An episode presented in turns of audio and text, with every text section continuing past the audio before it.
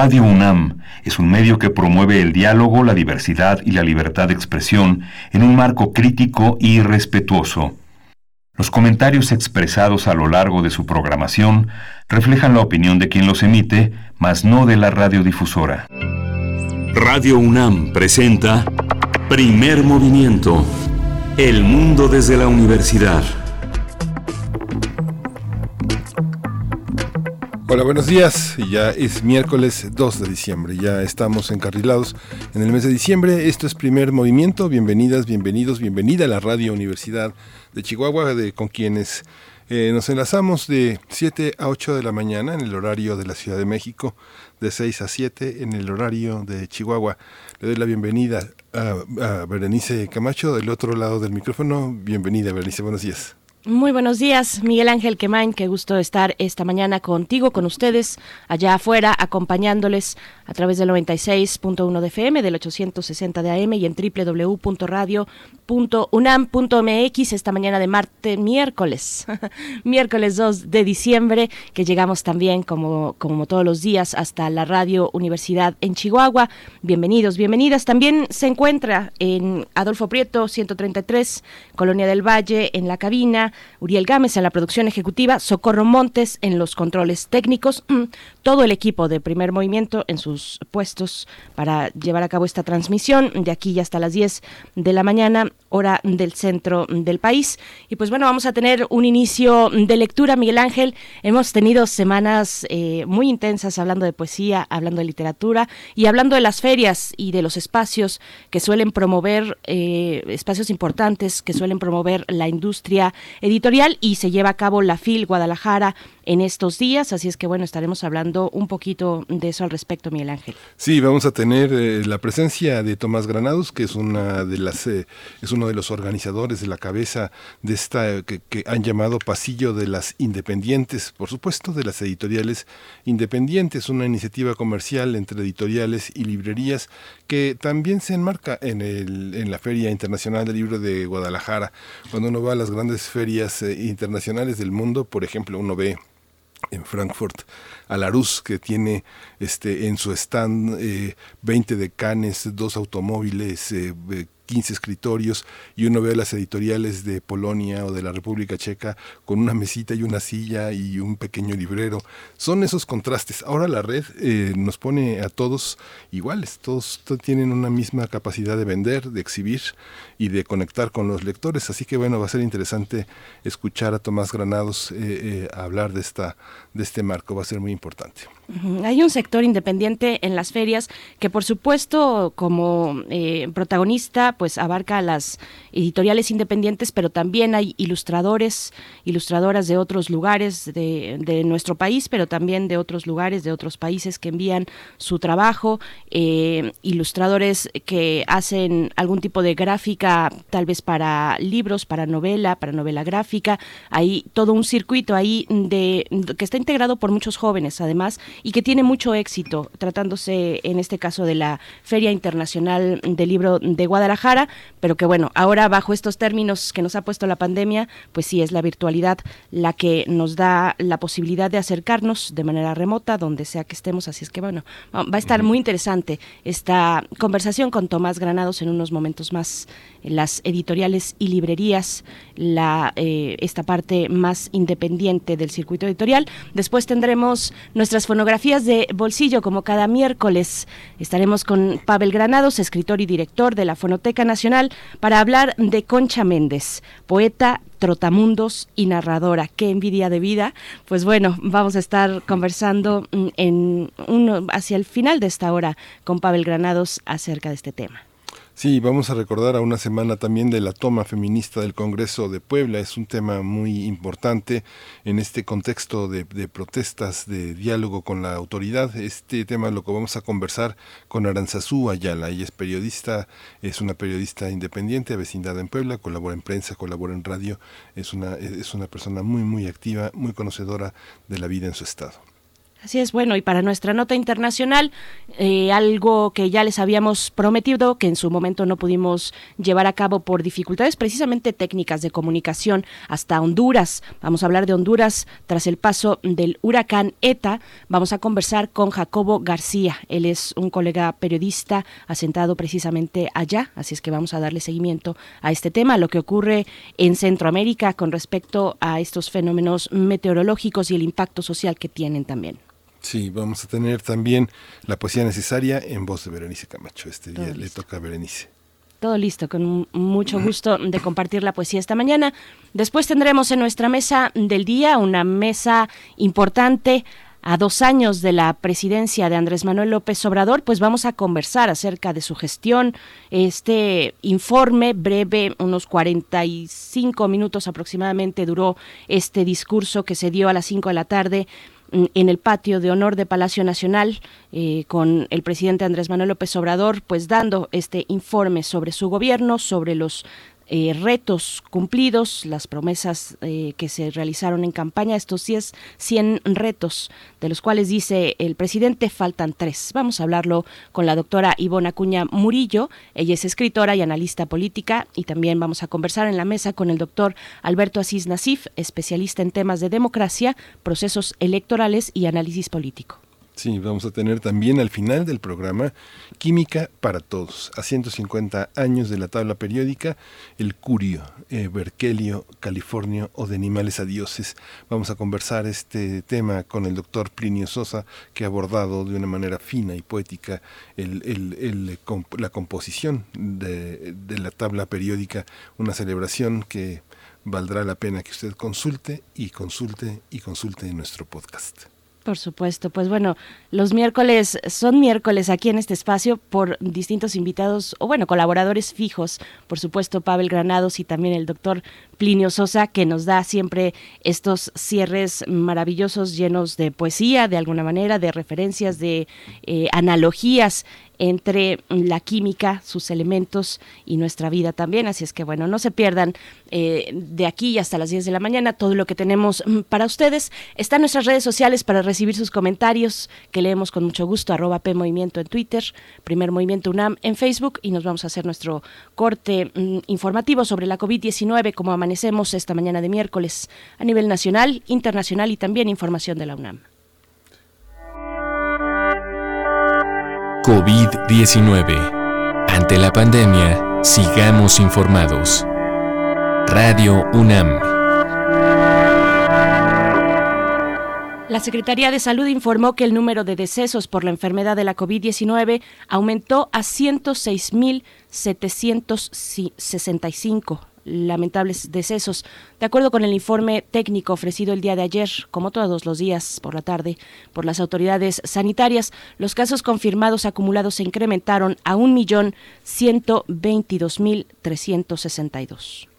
Sí, y en lo internacional, la Organización para la Cooperación y el Desarrollo Económico, la OCDE, anticipó un crecimiento de las economías de México y Colombia para el próximo año, tras la caída del 9.2% y de 8.3% respectivamente en este año. De acuerdo con un informe publicado este martes, México crecerá 3.6% en 2021 y Colombia crecerá 3.5%. En información de la UNAM, Ana Buquet Corleto, directora del Centro de Investigaciones y Estudios de Género de la UNAM, el CIEG, dijo que estos eh, que los estudios de género y de igualdad eh, contribuyen a la excelencia científica e innovadora de las instituciones de educación superior. Al participar en el ciclo de conferencias virtuales Estudios de Género en las Artes, Ciencias y las Humanidades en las Américas, mencionó que cuanta más diversidad en los equipos de trabajo, mayor innovación y creatividad en las universidades.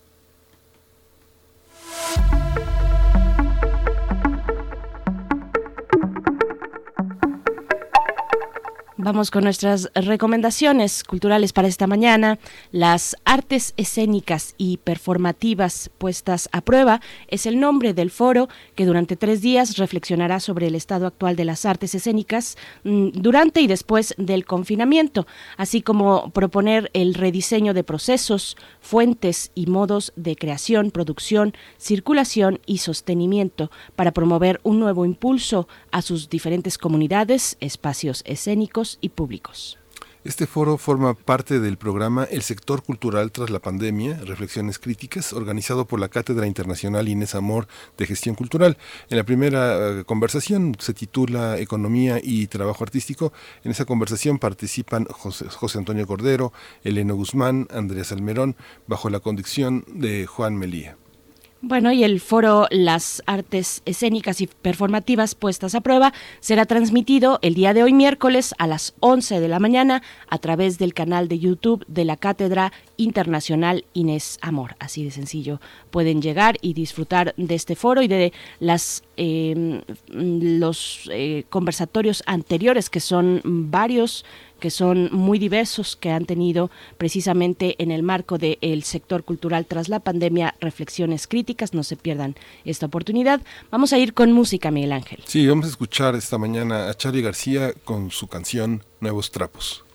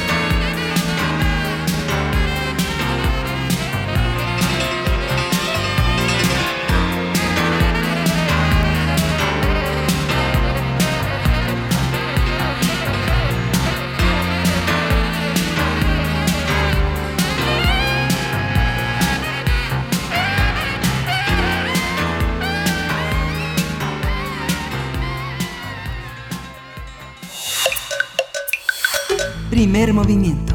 Hacemos comunidad. Miércoles de lectura. Un total de 11 editoriales y 13 librerías asentadas en 12 ciudades del país impulsan la campaña Pasillo de las Independientes. El objetivo es promover sus catálogos de manera física luego de que la Feria Internacional del Libro de Guadalajara realizara sus actividades de manera virtual por el COVID-19. Hasta el 16 de diciembre, el público interesado podrá consultar los títulos editoriales y librerías que participan en el Pasillo de las Independientes a través de las redes sociales con el hashtag Pasillo de las Independientes. Esta iniciativa comercial entre editoriales y librerías responde a un esfuerzo colectivo y descentralizado para acercarse a los lectores de diferentes puntos del país.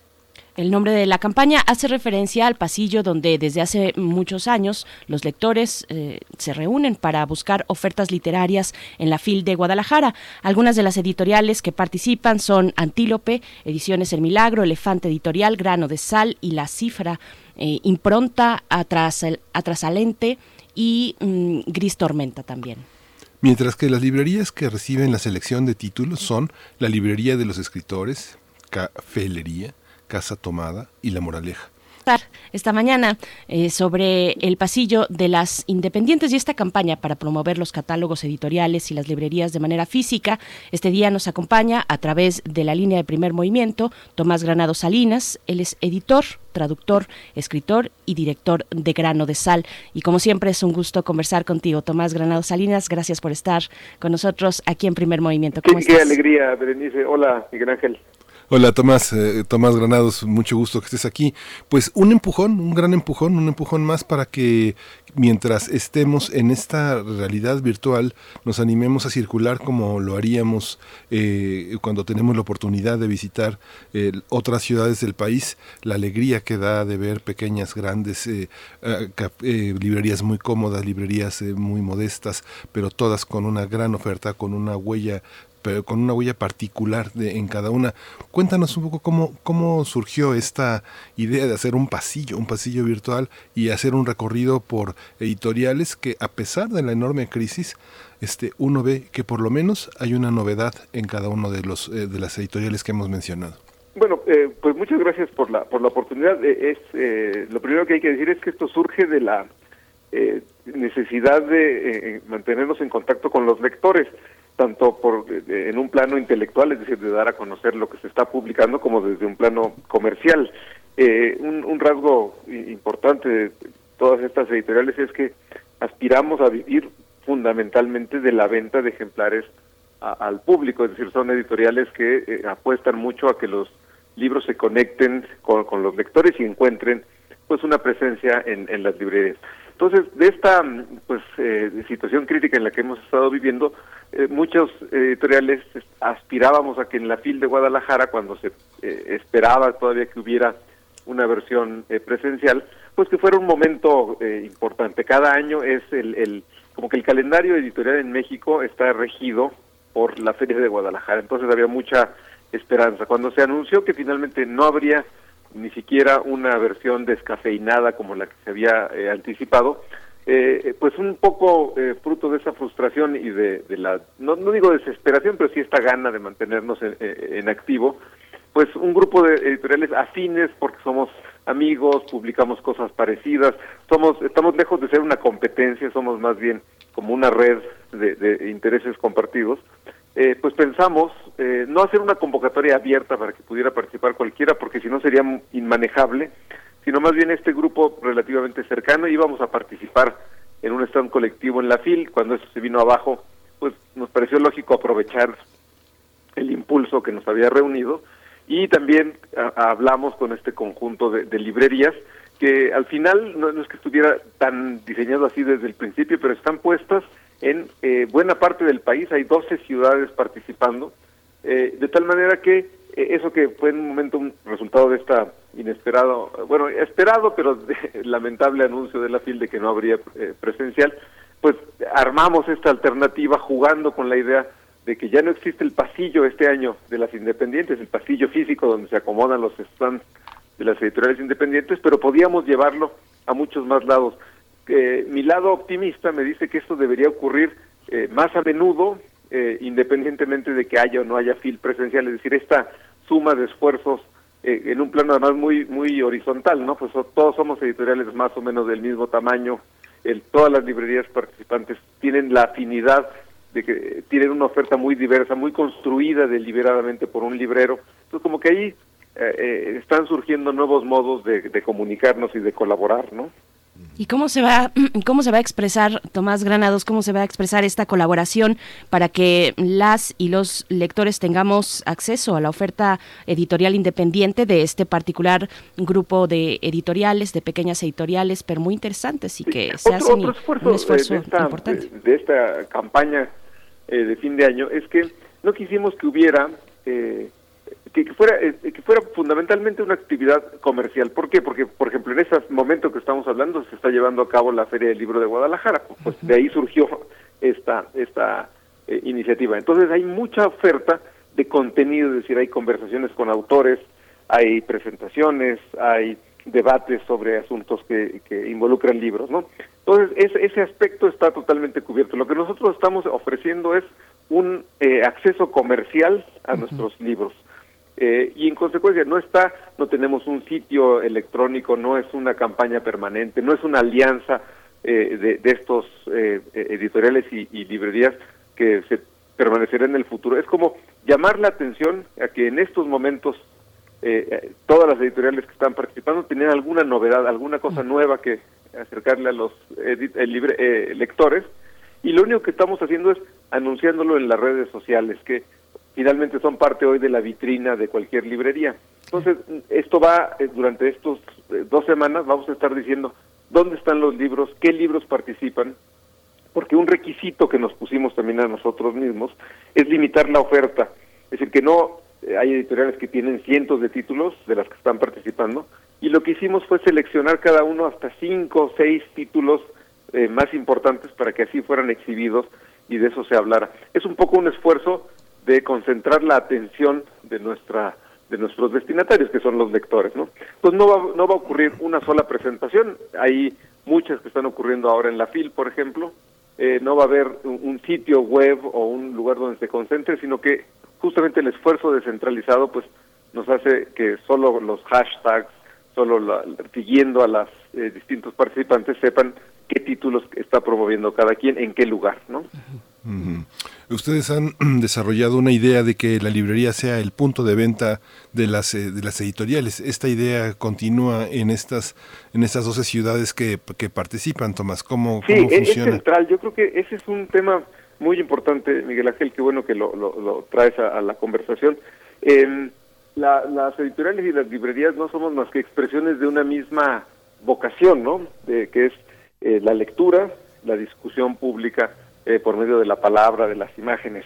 Eh, y yo creo que eh, más allá de que hay una alianza, digamos, comercial, pues porque tenemos intereses compartidos, creo que tenemos que actuar en mayor coordinación, con mayor respeto además entre unos y otros.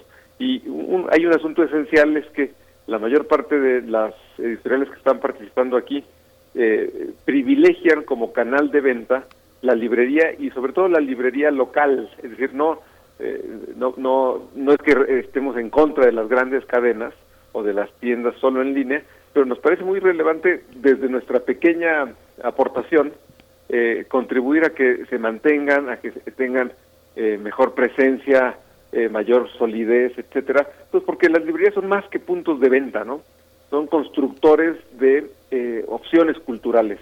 O sea, evidentemente en esos lugares se venden ejemplares, hay una transacción comercial, pero en particular todas estas librerías eh, tratan de ofrecer algo más, ¿no? Una selección, una visión del mundo editorial o del mundo de las letras. Entonces, eh, esta eh, relación de mutuo apoyo yo creo que es muy relevante en la coyuntura actual y de nuevo mi lado optimista me hace pensar que ese nuevo modo de relacionarnos pues ya se quedó, ¿no? las circunstancias nos obligaron a replantear esa relación y quizá un buen efecto de la, de la pandemia es que eh, pues están reconfigurando esas relaciones, ¿no? Para bien.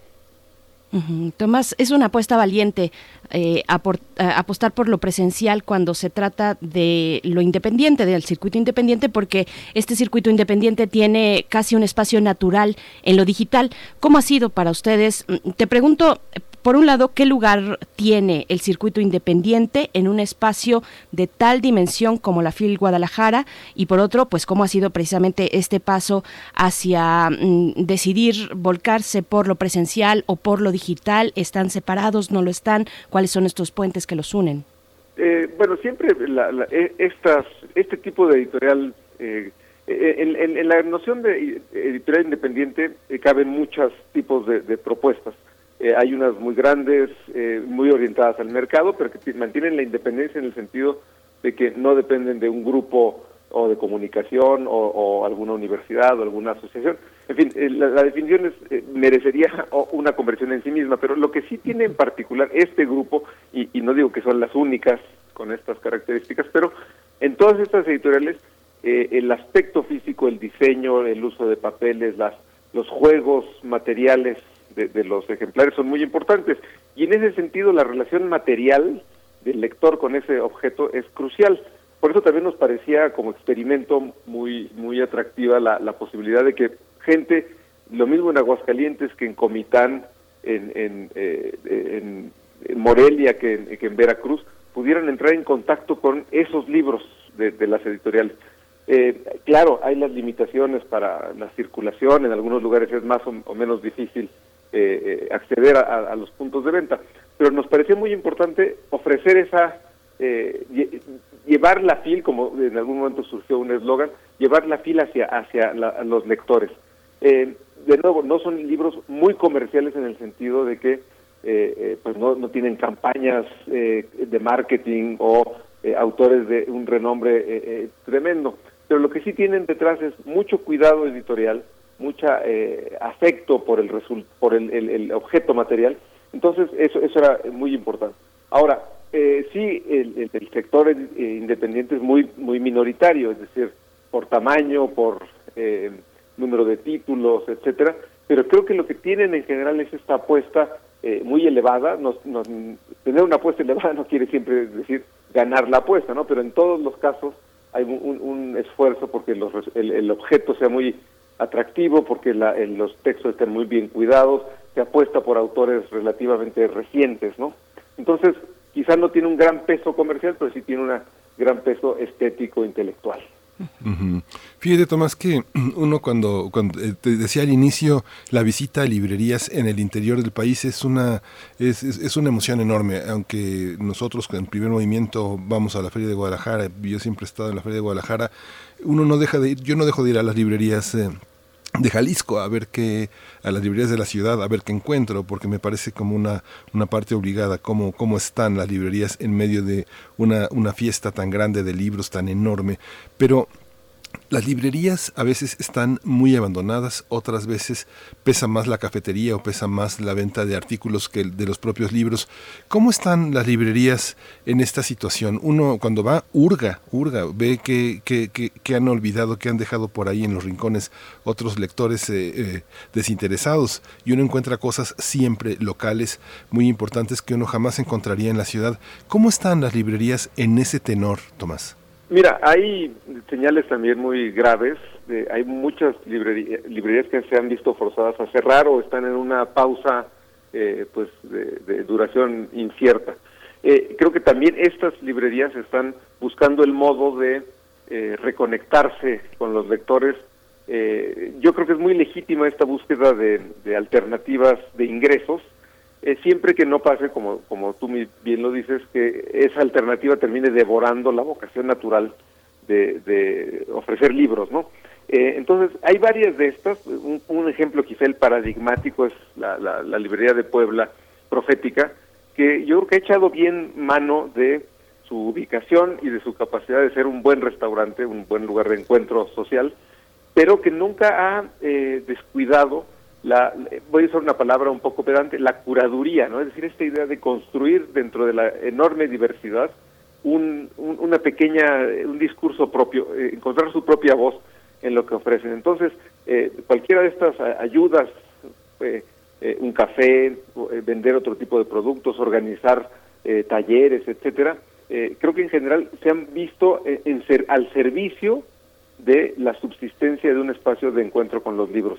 Entonces, ahora, en particular, estas 13 librerías tienen al libro en, un lugar central. Hay, hay casos como el de Hiperión, que están en una ciudad, Jalapa, muy universitaria, muy viva, eh, eh, respecto de los lectores, que eh, están concentrados fundamentalmente en la venta de ejemplares de no fácil rotación, ¿no? Entonces ahí hay un esfuerzo comercial y sobre todo intelectual de construir, como te digo, un discurso propio a partir de la enorme diversidad. Varias de estas librerías forman parte de la red de librerías independientes y las señales que llegan de ahí es que la crisis va a ser muy fuerte, hay que hacer esfuerzos locales como este, o el anuncio que se dio hace un par de días de una red latinoamericana de librerías independientes para compartir información, para participar en las discusiones públicas sobre la legislación que, atañe al, libro y a la lectura. En fin, hay una suerte de eh, eh, dificultad económica y al mismo tiempo una revitalización de identidad como librerías y de actividad pública. Entonces, de nuevo es muy pronto para juzgar eh, si todo esto va a, ser eficaz pero lo que está claro es que esta efervescencia de eh, un sacudimiento para mantenernos vivos, al menos a mí me resulta muy, muy emocionante. Por supuesto. Eh, Tomás, preguntan por acá, dicen, ah, o sea que se lleva de la siguiente manera. Uno sigue en las redes sociales este hashtag pasillo de las independientes.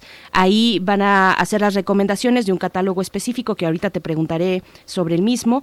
Y después uno va eh, a comprar en físico, va presencialmente a las librerías. Ese es, digamos, la dinámica. Es básicamente el modelo, porque no todas tienen eh, venta en línea, pero eh, todas lo que hicimos es que eh, cada librería escogió a partir de, la oferta de estas eh, eh, editoriales, 11 editoriales, pues las que son más afines, más cercanas, más que consideran que son adecuadas para su público. Cada quien hizo su propia selección de las, de las librerías y después las acomodamos físicamente, de nuevo, porque sí nos interesa el contacto material. hay algunas, de nuevo vuelvo al caso de Profética, que también tiene venta en línea, pero lo central de esta, de esta acción es eh, la venta eh, física eh, e idealmente presencial, ¿no?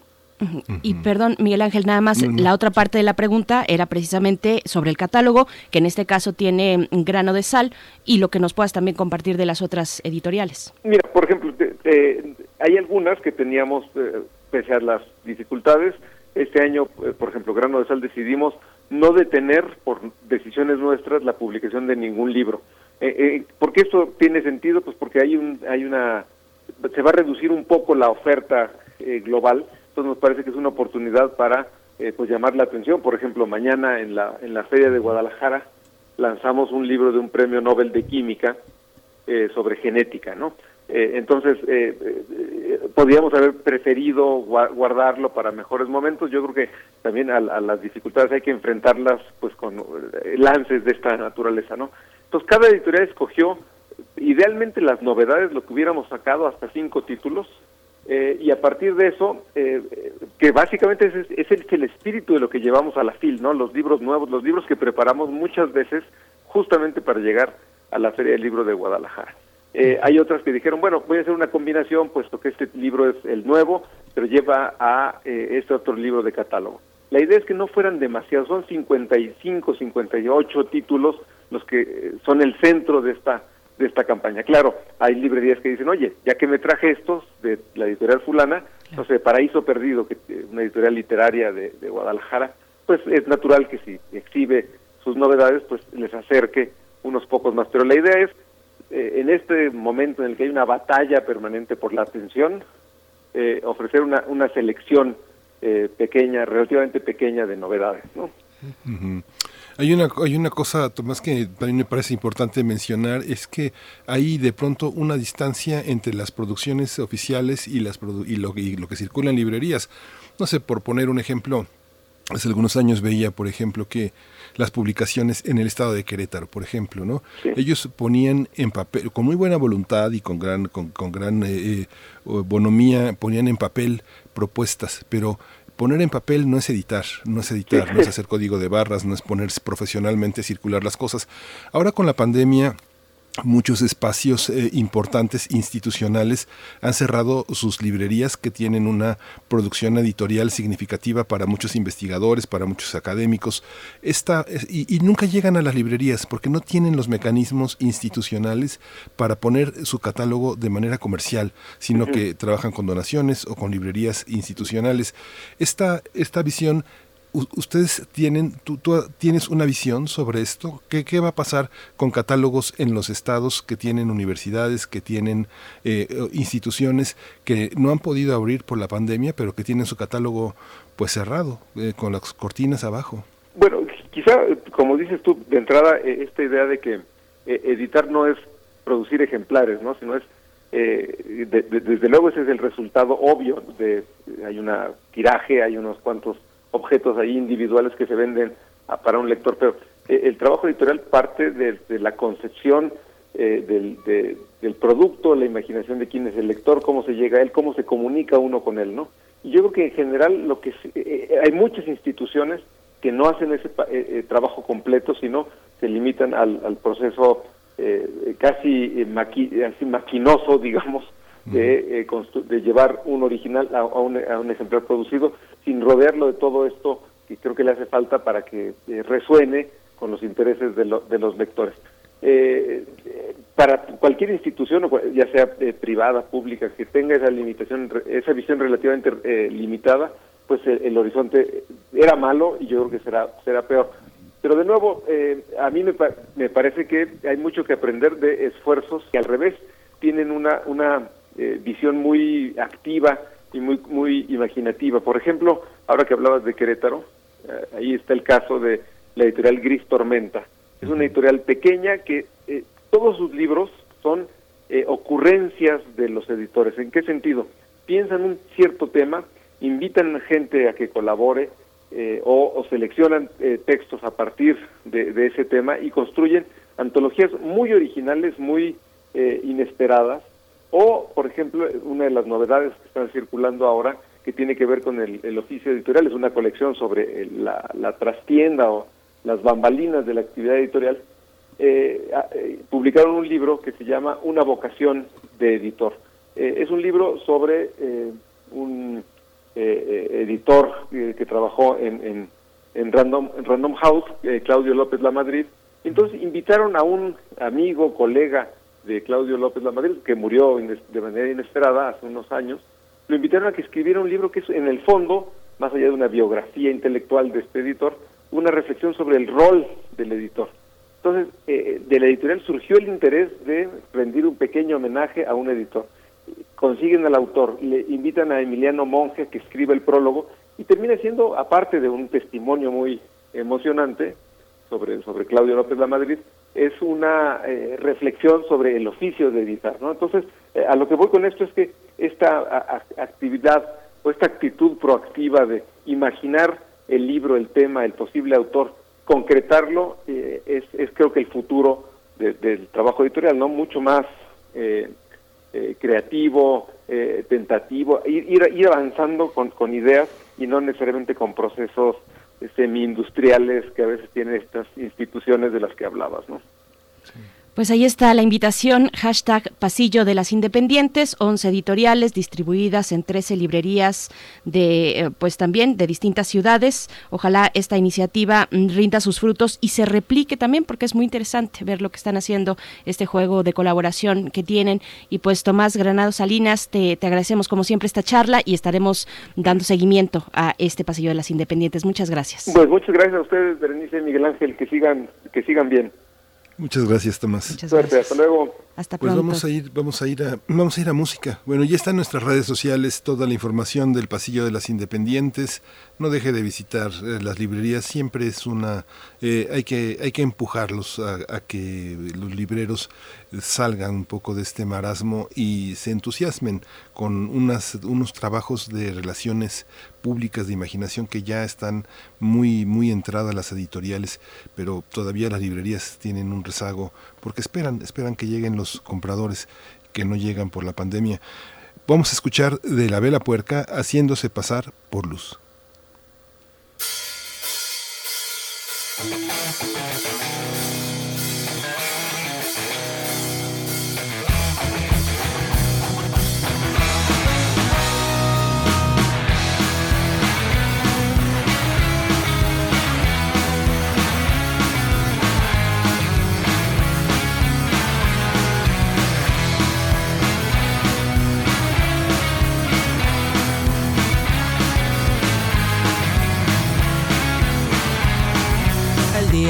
Se apague el sol y abren las cortinas.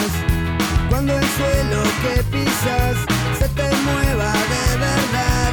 Cuando ya no planten más y nadie se haga cargo de los ríos y del mar, de la mugre del lugar. Vas a poder pensar quién sos, existe que te hicieron y qué hacemos para arreglar lo que rompen los demás.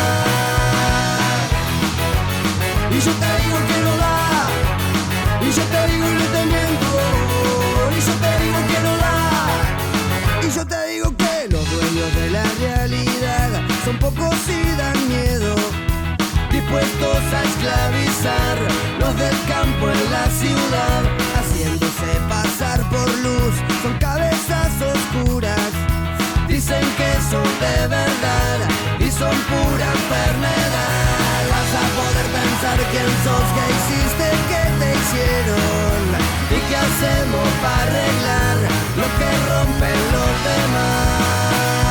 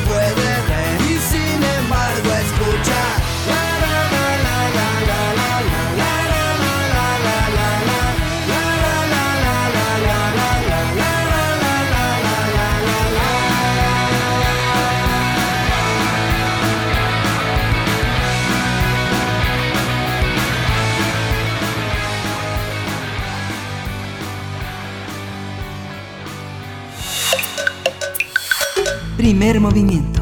Hacemos comunidad. Fonografías de bolsillo. Y es momento, como cada miércoles, de nuestra charla con Pavel Granados, escritor y director de la Fonoteca Nacional, que ya nos acompaña en la línea esta mañana para hablar de Concha Méndez, poeta, trotamundos y narradora. Querido Pavel, ¿cómo estás? Eh, bienvenido una vez más, como siempre, qué gusto escucharte. Igualmente, Bere, pues igualmente con mucho gusto de saludarlos. Efectivamente, ahora quisiera platicar hoy de Concha Méndez, bueno, hablando eh, pues por varios, varios, por varios motivos, Concha Méndez, mira, en primer lugar, bueno, por el, en primer lugar por el más general del placer de hablar de una mujer verdaderamente fascinante. En segundo lugar, porque también creo que en estos días es, bueno, en estos días es importante, siempre, pero ahora especialmente eh, hablar de, de una mujer tan valiosa en medio del contexto de estos días que le estamos dedicando eh, eh, al activismo en favor de, en contra de la violencia por las mujeres, yo creo que también vale la pena recordar a mujeres tan valiosas.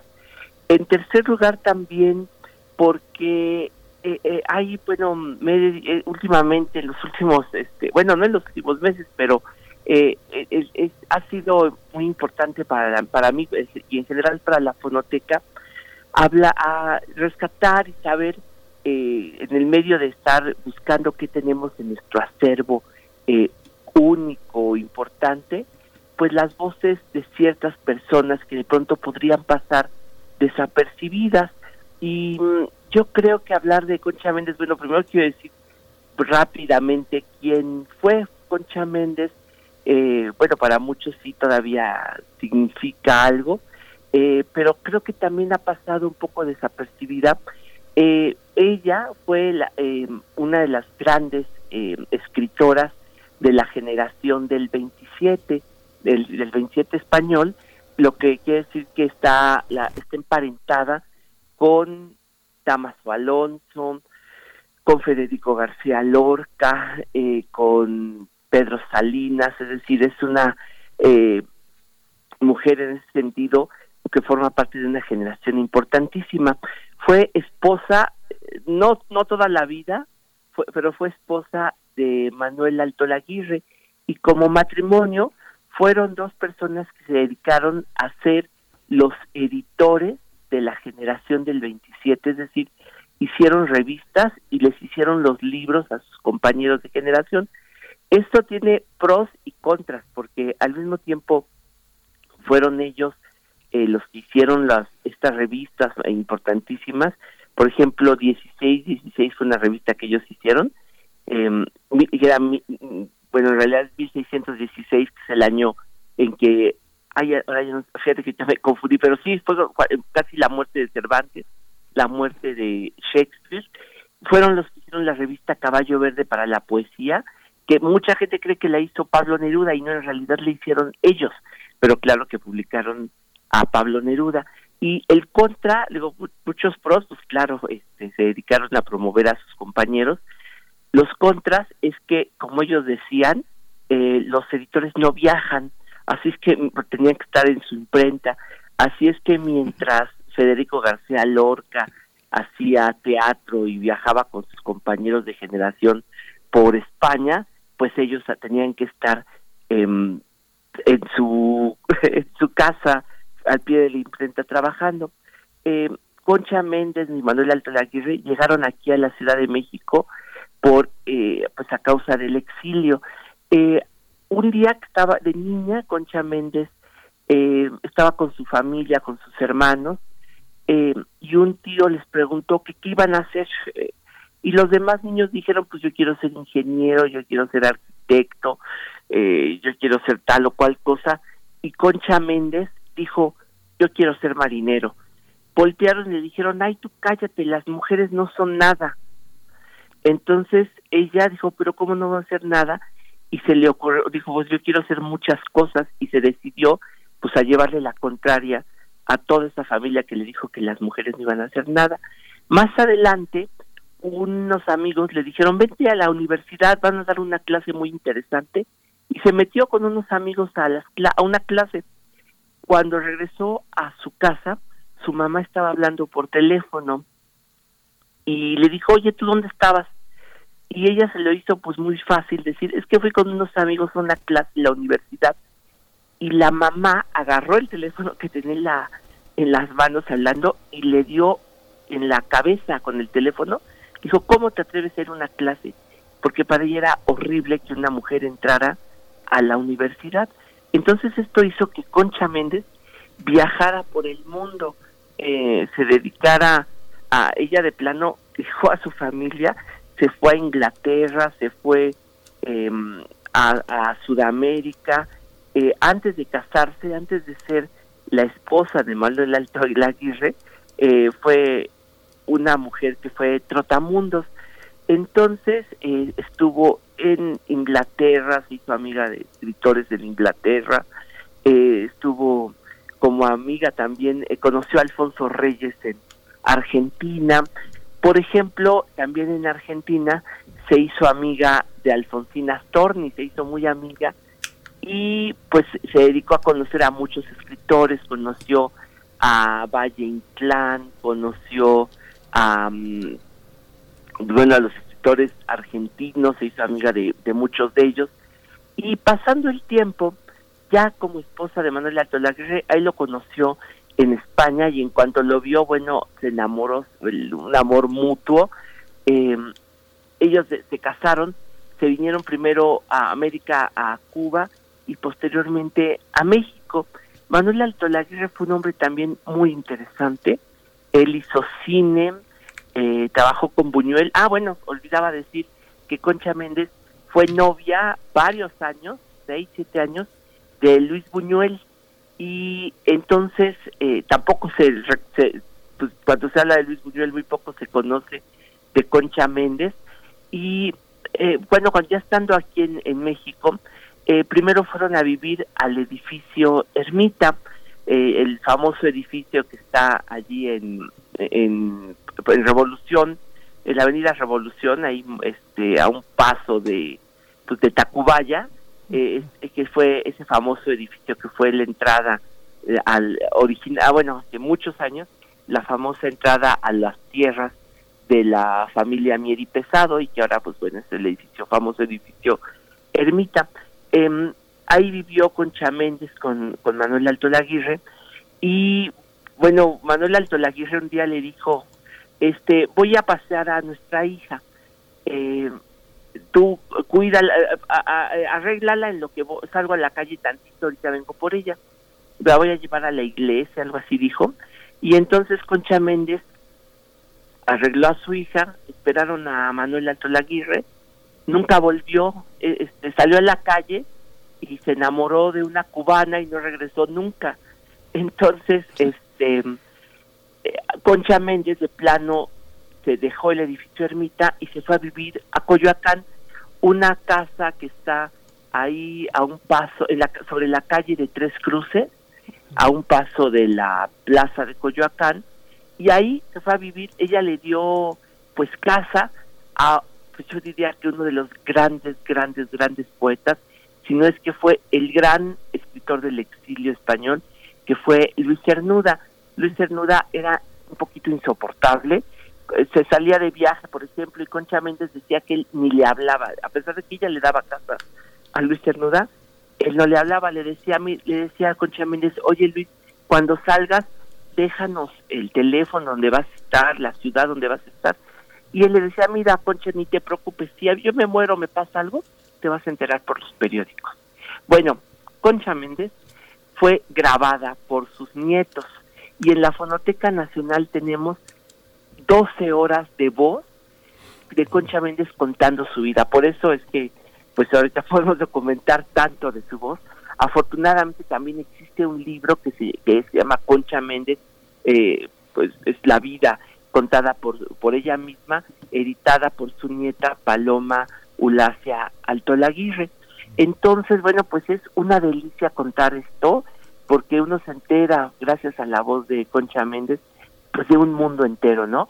Eh, este audio que les traje es Concha Méndez contando cómo conoció, cómo era Inglaterra, cómo era Argentina, perdón, lo que decían los escritores de Argentina, pero sobre todo cómo conoció a una leyenda, una esto es fascinante, cómo conoció a Horacio Quiroga. Entonces, pues este es el, el audio para esta para esta mañana en la que hablamos pues de Concha Méndez, si quieren lo escuchamos y ahorita este pues, volvemos para pues, no sé si hay tiempo de escucharlo y ahorita volver.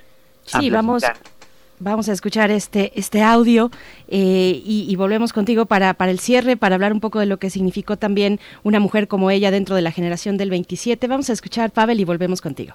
Ok. ¿Cómo se llama Quiroga? Horacio. Horacio, sí. Bueno, sigo en Buenos Aires y cada vez conocía más gente. Cada vez más invitaciones, cada vez más gente. Sí, los invitaban a los sitios más extraños, así a casas de, las afueras, de una hacienda y todo eso. Y me acuerdo de,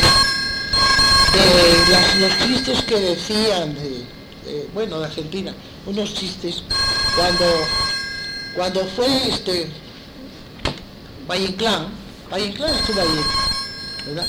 Y creo que hacían unas extravagancias tremendas. Le, dieron un, para que firmara eh, con su, claro, poner y guardar el recuerdo aquello. Y era una industria, era una industria lechera. Entonces, Valle Inclán puso, ¿qué industria esta de la leche? Que eso es una palabra horrible, ¿verdad? Y lo firmó. Me contaban cosas que había hecho me contaban cosas que había hecho también Benavente, Benavente, hablando de los argentinos, ¿verdad? Que decía que, bueno, no, me acuerdo del, chiste, pero hacían chistes muy divertidos.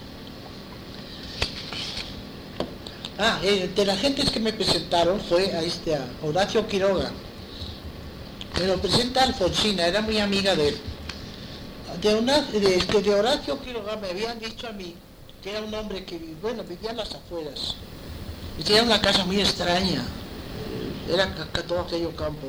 La casa hecha de madera.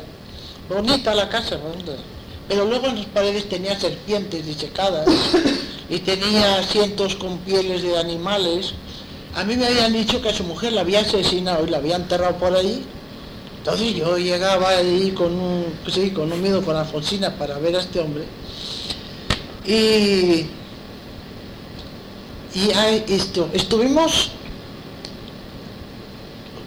tenía una mujer guapísima y una niña muy mona. Pero yo lo pasé temblando, porque aquel hombre decía unas cosas, como sus cuentos, que son una cosa tremenda. Pues así era este hombre cuando hablaba, que hablaba poco, pero cuando hablaba y decía unas cosas, entre Alfonsina que le preguntaba para que yo lo oyera y eso. Me acuerdo que estaba deseando irme ya de la casa, ¿no? Sí, era mejor la... Era, era la segunda mujer la que estaba ahí. Era la segunda mujer que estaba ahí. más cosas. ¿La qué? ¿De, de Quiroga? Lo voy a contar más cosas. ¿De Quiroga? Sí, lo que te pasaba a ti con Sí. No, de Quiroga yo pasé hasta miedo porque era una casa tremenda, ¿verdad? Tremenda. Y este hombre escribía cosas tremendas. Se quedaron a dormir en la casa. No, no nos quedamos. Estuvimos al atardecer. Ajá. Empezó a atardecer y estábamos allí. Y nos invitaba, nos invitó a tomar unas copas y unas cosas. Yo decía, a ver si nos envenena, porque... Qué maravilla, Pavel. Es, Qué es padre, algo, ¿verdad? sí, es algo increíble. Porque bueno, son las, son, son memorias y que las generan los propios, también los propios familiares, porque hay tanto, tanto amor a la conversación que es tan memoriosa y tan articulada en, en- en la historia reciente que, que termina por significar en el futuro algo muy importante, ¿no, Pavel? Ay, claro, sí. E- Y además darle valor a esto que tocas decir, a la palabra hablada, la conversación y las historias que salen, y digo, fundamentalmente de una mujer tan interesante. Cuenta a su nieta que llegaba y ella ya tenía sus notas para poder platicar y llevar ir llevando los cabos de- importantes de su vida, ¿no? Quiero decir finalmente, Miguel Ángel veré que sé que la familia de Concha Méndez y de Manuel Alto Aguirre tienen por ahí en Coyoacán un café donde están en las paredes pegadas las publicaciones que ellos hicieron de la generación del 27. Sé que hacen un café delicioso, así que ahora que ya he salido a la calle, pues voy a perder un día por las calles de Coyoacán a ver si lo veo. Ahí les diré si, si existe o a ver alguien si conoce ese café en donde están pegadas todas las publicaciones de la generación del 27. Que alguien nos diga si es que identifica ese lugar. Si no, pues nos lanzamos a la búsqueda, querido Pavel. Estaría bien. ¿verdad? Sí, claro que sí, y hacerlo juntos, bueno, pues todavía más. Eh, nos Bueno, llega el tiempo de despedirnos, querido. eh, Sí, Sí. una cosita. Sí. Es, vamos a hacer un podcast dedicado a Concha Méndez, eh, con, con su voz, con su historia, para eh, difundirlo por la por la Fonoteca Nacional. Y quiero decirles que mañana en la tarde estén pendientes, estamos, como saben, reportando la oferta digital. Mañana vamos a presentar un libro sobre Cricri a las 8 de la noche en la Fonoteca Nacional, bueno, en la página de la Fonoteca Nacional y en nuestras redes.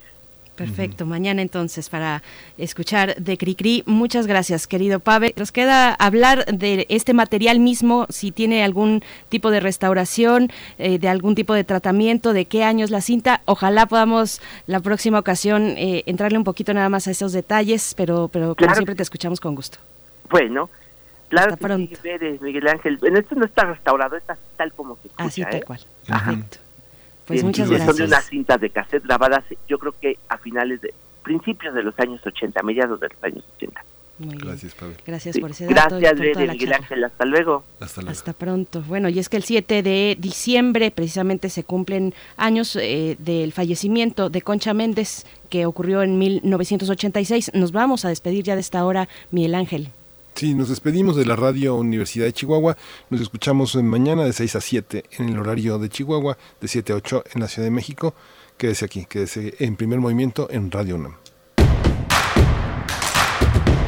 Síguenos en redes sociales. Encuéntranos en Facebook como Primer Movimiento y en Twitter como arroba PMovimiento. Hagamos comunidad.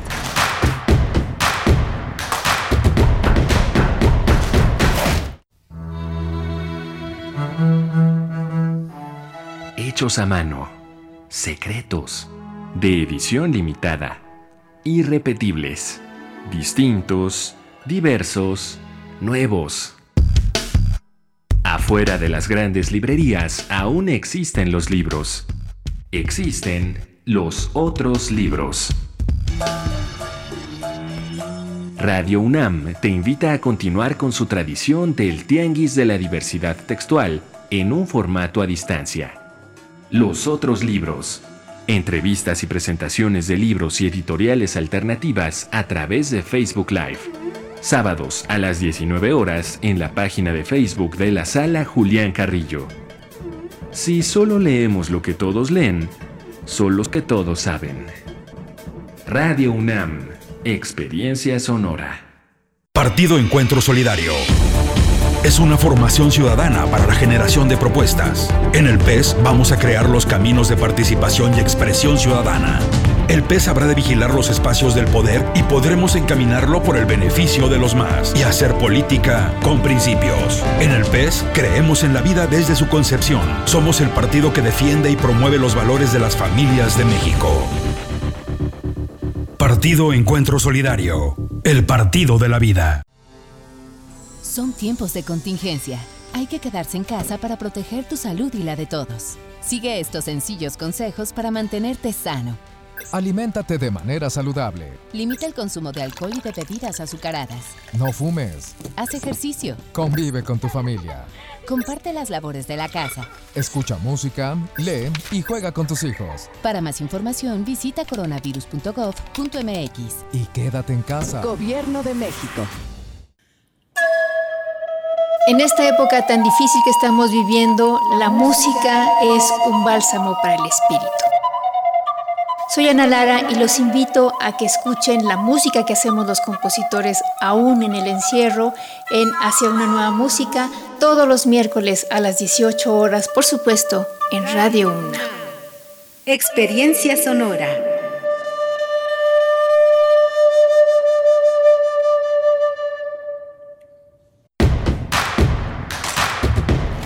Encuentra la música de primer movimiento día a día en el Spotify de Radio UNAM y agréganos a tus favoritos.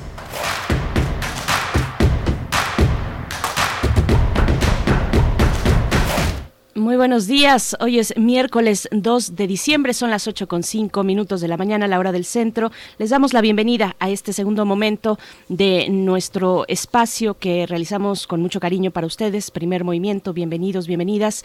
Bienvenida también la radio Nicolaita, que durante la siguiente hora nos recibe en el 104.3 para llegar hasta Morelia, para escucharnos por allá, para hacer comunidad entre radios universitarias, entre radios públicas. Y bueno, este ejercicio cotidiano que hacemos con mucho gusto. Saludo también a mi compañero Miguel Ángel, Miguel Ángel Quemain del otro lado en el micrófono. ¿Cómo estás? Hola, Berenice Camacho, buenos días. Buenos días también a nuestros amigos que están en, el control de la cabina, Socorro Montes, a, a Uriel Gámez, que está en la producción ejecutiva. Bienvenidos todos, este gran equipo que hace posible primer movimiento. Eh, tuvimos una mañana interesante, este pasillo de las editoriales coloca a Tomás Granado en una radiografía, en un recorrido de la relación entre librerías y, editoriales y la presencia de Pavel Granados que nos trajo esta vez a una gran escritora a Concha Méndez, que justamente es una de las memorias muy importantes de la, de la Guerra Civil Española, del exilio, sus memorias habladas, memorias armadas, como tituló su nieta, estas historias narradas que dan cuenta de este proceso, que muestran la participación efectiva de estas intelectuales dentro de su contexto y que pues cumplen con una de las principales funciones de la autobiografía y la reinvención de la memoria, que como Concha decía, yo soy la fuerza de mí misma, la antena receptora del milagro. Yo soy la vida sin remedio. Pues Concha Méndez en la Fonoteca Nacional, 12 horas para los investigadores, para los historiadores. No nos dijo Pavel si está transcrita, debe estar transcrita, este, debe tener este la, la, la señora Ulacia una transcripción de todo este, de todo este trabajo. ¿no? Pero sí nos dijo que van a lanzar un podcast precisamente sobre estas grabaciones y la vida de Concha Méndez, una escritora que mm, finalmente cuando, cuando hablamos de ella, pues no de- podemos eh, dirigirnos a este origen en la generación del 27, porque parte de los olvidados eh, de esa generación, pues en gran parte son mujeres, son las olvidadas, las sin sombrero, como se denominaban que quitarse el sombrero en aquellos tiempos pues era un gesto muy transgresor para la época. Quitarse el sombrero como metáfora para liberar las ideas era precisamente el centro de esta que congregó a muchas mujeres, a varias mujeres, entre ellas pues a Concha Méndez, de la que hablamos hacia el cierre de la hora anterior con Pavel Granados, el director de la Fonoteca Nacional.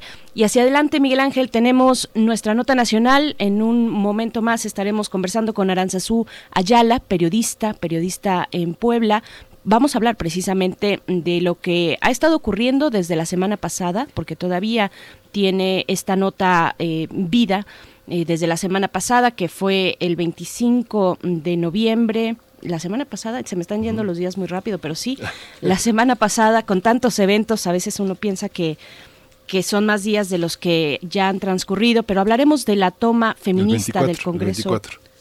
El 24, sí, pero el día 25 como un Día Internacional para erradicar la violencia contra las mujeres, que ocurrieron pues una serie de, condiciones y de cuestiones importantes, entre ellas, bueno, en ese contexto también se da la toma feminista del Congreso en Puebla. Vamos a conversar con Aranzazú Ayala, periodista poblana, eh, precisamente de lo que está ocurriendo por allá todavía, Miguel Ángel. Sí, justamente, y, y que pone en cuestión pues el trabajo tanto del gobernador Miguel Barbosa, que ha sido muy, muy cuestionado, y la alcaldesa Claudia Rivera, que parece que hay una cuestión refractaria eh, con el tema de las mujeres. Yo creo que es un tema difícil en todo el país. Eh, las, las, mujeres no terminan de hacer entender eh, a las autoridades de sus derechos, de sus responsabilidades, porque manifestarse forma parte de sus responsabilidades, no callar, ¿no? No callar es parte de lo que uno tiene que hacer para, para evitar que la injusticia siga progresando, ¿no? Está este oprobio, este ataque, este crimen eh, que se cierne, se cierne sobre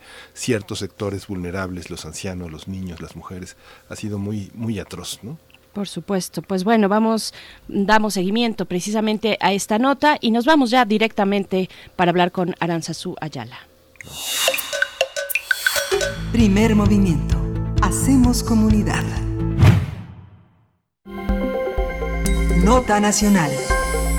Un grupo de feministas mantiene tomadas las instalaciones del Congreso del Estado de Puebla para exigir a las autoridades la despenalización del aborto y un alto a la violencia de género y los feminicidios.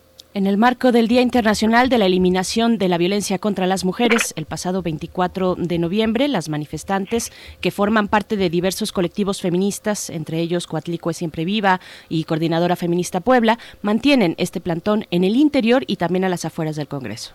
También tomaron las instalaciones de Radio WAP, donde solicitaron comida, cobijas y lo necesario para resistir en la protesta. Ahí mismo anunciaron el pliego petitorio, donde incluyen diversas demandas como la despenalización y legalización del aborto en todo el Estado, así como la implementación de la alerta de género. Las manifestantes aseguraron que no abandonarán las instalaciones hasta que sostengan una mesa de diálogo con diversas autoridades de la entidad, entre ellos, por supuesto, el gobernador de Puebla, Miguel Barbosa, y la alcaldesa, Claudia Rivera. Sí, las mujeres han recibido el apoyo de diversos colectivos, organizaciones y activistas. Además han realizado conversaciones, así como actividades artísticas y culturales. Pues vamos a conversar esta mañana sobre las demandas de las mujeres que tomaron pacíficamente el Congreso Poblano. Este día nos acompaña Aranzazú Ayala. Ella es reportera del portal Lado B allá en Puebla y nos acompaña siempre que eh, tenemos la oportunidad de hablar precisamente de estos temas que plantean una realidad, un, un, reto importante en cuanto a la diversidad social de un estado como el de Puebla. Aranzazú Ayala, gracias por estar con nosotros una vez más. Bienvenida.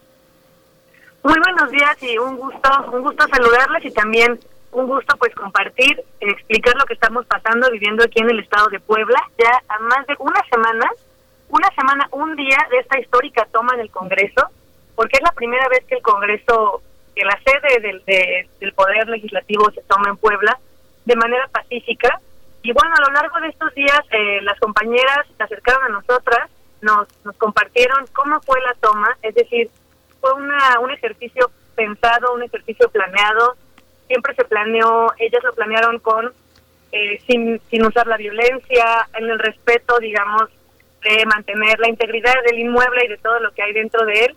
Y a sus demandas, eh, sus demandas principales son que se que se apruebe la, la interrupción legal del embarazo, que se despenalice Y también la, la ley Agnes, que sería la ley para que cualquier persona eh, transgénero pueda cambiar de identidad legalmente. Pero otra cosa muy importante que parece que eso es lo que se le está olvidando a las autoridades, sobre todo estatales, es que ellas exigen saber qué está pasando con la alerta de violencia de género para las mujeres que tiene más de un año en el estado. El estado de Puebla es un estado con 217 municipios, casi un tercio tenemos la alerta, digo tenemos porque la capital tiene alerta, y las cifras de violencia de género siguen a la alza, siguen los feminicidios, siguen las desapariciones de mujeres, de niñas y adolescentes, sigue la violencia intrafamiliar eh, y, y sigue la impunidad, ¿no? Entonces, el, esa es una demanda bien importante que, que se está obviando y se está pasando una discusión eh, como si el gobierno estatal quisiera que se volviera una cuestión política entre que si las diputadas o sí o no.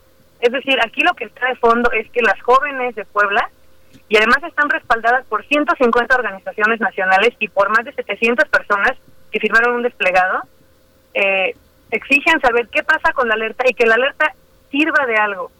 Eh, ante esto les comento que el día de ayer, afuera, las chicas se acercaron a madres de, víctimas de feminicidio y les abrieron el espacio. Entonces ayer por la mañana, afuera del Congreso de Puebla, hubo un, un mitin exigiendo justicia para algunos feminicidios, bueno, para todos feminicidios, pero fueron representantes de cuatro, de cuatro chicas que fueron víctimas de feminicidio en Puebla, que son acompañadas por el Observatorio Ciudadano Nacional de Feminicidio y también ayer en un, en un gesto de, de sororidad y de acompañamiento estuvieron la señora Irina Buendía, eh, mamá de Mariana Lima, la señora Araceli Osorio, mamá de Leslie Berlín, eh, estuvo la mamá, la señora Araceli Mondragón y estuvo la señora eh, Mónica, mamá de Jung, estuvieron ellas que son figuras, digamos, nacionales en la lucha contra los feminicidios por la justicia y estuvieron respaldando no solo a las mamás, que la Fiscalía General del Estado de Puebla no ha hecho justicia y hay numerosas irregularidades, sino respaldando a las chicas que resisten pacíficamente dentro del Congreso, ¿no? Eso es lo que, más o menos lo que se ha estado viviendo estos últimos días, eh, han sido días muy movidos, y pues bueno, cada vez se están sumando más, y les, reitero, ¿no? La, la exigencia principal es que las mujeres podamos vivir una vida libre de violencia, y eso es lo que no se está haciendo desde el legislativo ni desde el ejecutivo. Es que Aranzazú, es que eran años de, buscar la alerta de género en Puebla, pero ¿cuáles son, cuáles son los mecanismos que le hacen, eh, que le hacen expedita? Por ejemplo, veíamos la gran oposición del empresariado, de eh, que, fue una oposición verdaderamente radical, porque decían que con esa alerta iba a bajar el turismo en, en Puebla, que era aberrante. No iba a bajar el turismo con la, la las estadísticas y las noticias de los feminicidios, la prensa poblana, que es bastante, bastante numerosa, sigue publicando las notas sin ningún recato, exhibiendo, revictimizando a las personas, exhibiendo fotografías eh, que son reconocibles de situaciones muy, muy, muy adversas, eh, sobre todo para las familias que sobreviven a, los asesinatos. ¿Qué mecanismos? Una, una toma de, denuncias expedita, una, este, un proceso eh, que tenga un mínimo de horas para cumplirse y originar una respuesta. ¿Qué mecanismos tiene eh, el gobierno local y estatal para asumir toda esta alerta de género y hacerla visible, hacer que se alertas, iluminación, eh, zonas protegidas, eh, cuestiones de equidad de género en, en, este, en, vigila, en la policía, que todavía Puebla tiene un número muy, muy pequeño de mujeres policías? ¿Cómo, cómo se está implementando? Pues eh, realmente es, es, complejo saberlo porque lo que lo que hemos visto en algunos análisis es que no no hay una implementación como integral, pero también una cuestión es eh, una cuestión es que son muchísimos mecanismos desde muchas áreas, es decir, por ejemplo, hay una parte que compete a medios de comunicación, hay otra parte que es sobre, digamos, leyes, otra parte que es, por ejemplo, capacitación de funcionarios y funcionarias en perspectiva de género, por ejemplo, para evitar la revictimización. O sea, la alerta tiene muchísimas medidas que se deben cumplir y a nivel municipal.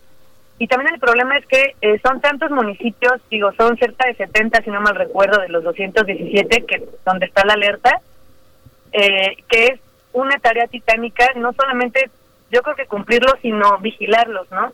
Es decir, son medidas que hay muchas que son meramente administrativas, burocráticas, pero otras que dices, bueno, ¿cómo vas a comprobar que efectivamente las capacitaciones, a los ministerios públicos en perspectiva de género están, están funcionando, ¿no? eh, por ejemplo, el día de el día viernes, eh, una de las de las mamás eh, de una víctima de feminicidio aquí en Puebla, de, de Ciaña Estefanía Becerril, eh, Ciaña Figueroa Becerril, perdón, estuvieron el viernes en una diligencia y la Fiscalía General del Estado los hizo esperar 11 horas afuera de un inmueble a una diligencia que inicialmente la Fiscalía no iba a realizar. E hizo esperar a la familia 11 horas en la calle.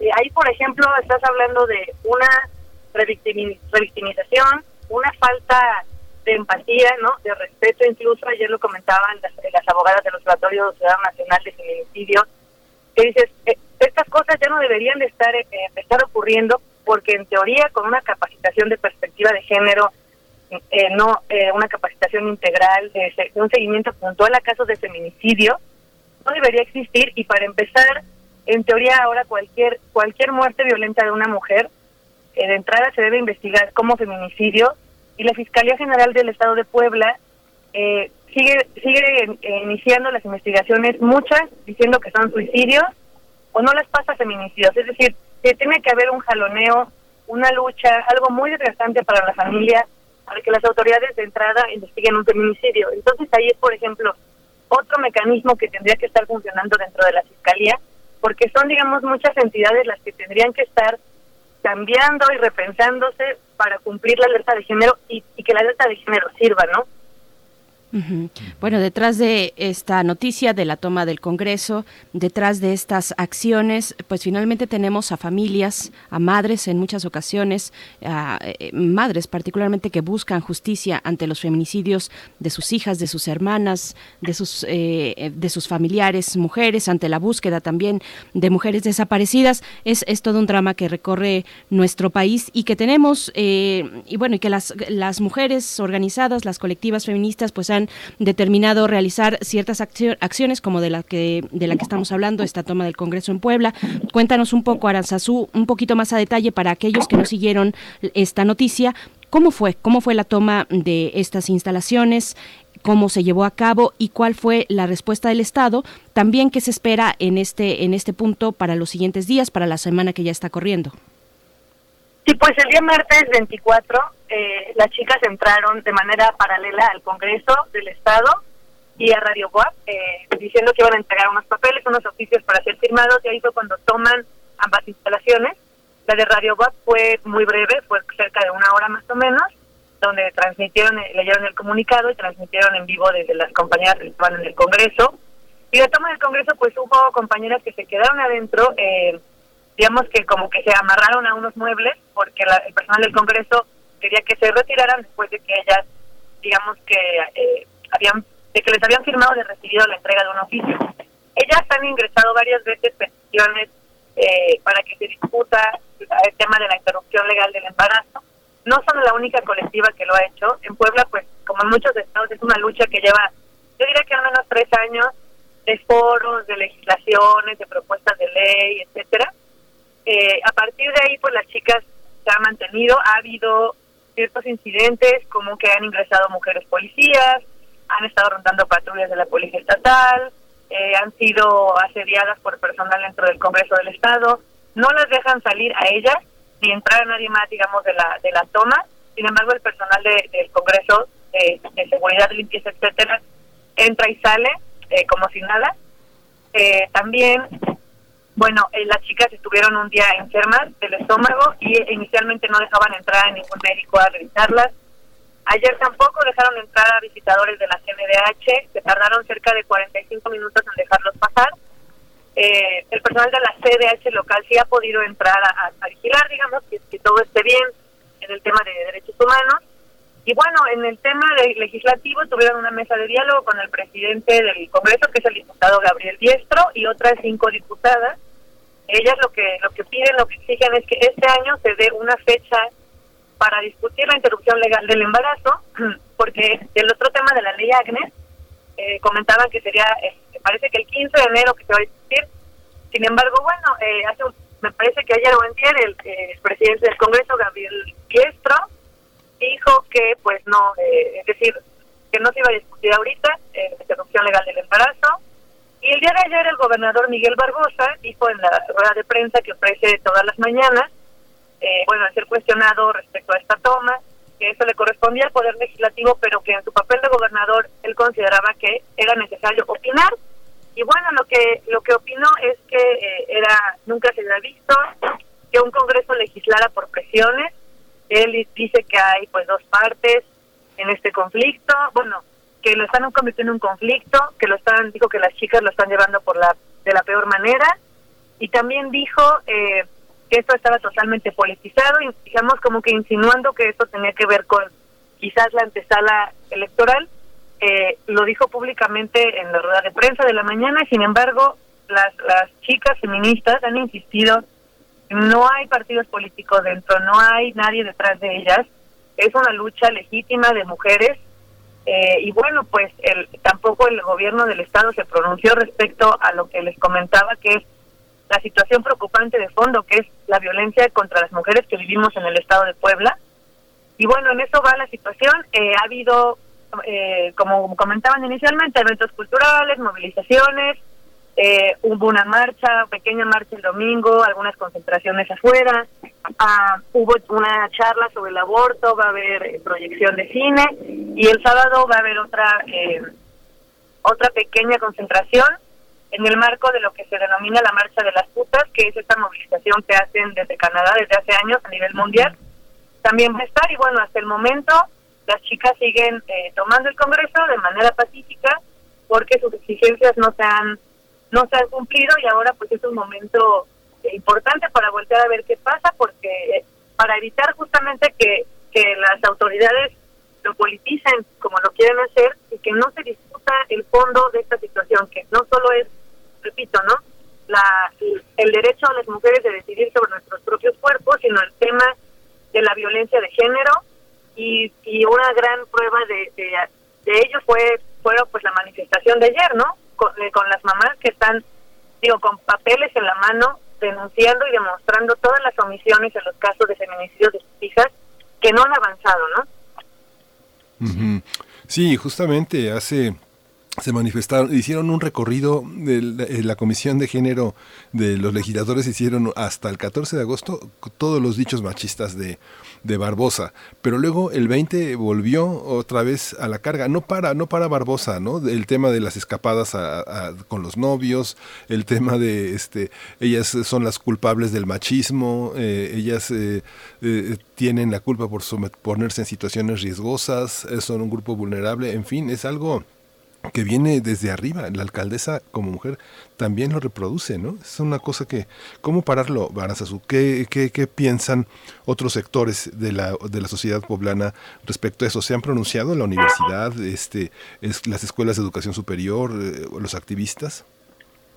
Sobre todo han sido grupos activistas quienes, eh, y bueno, también está el Observatorio de Violencia de Género en Medios, que es parte de este mecanismo que es la alerta de género, insistiendo al gobernador que, que deje estos lemas y frases machistas.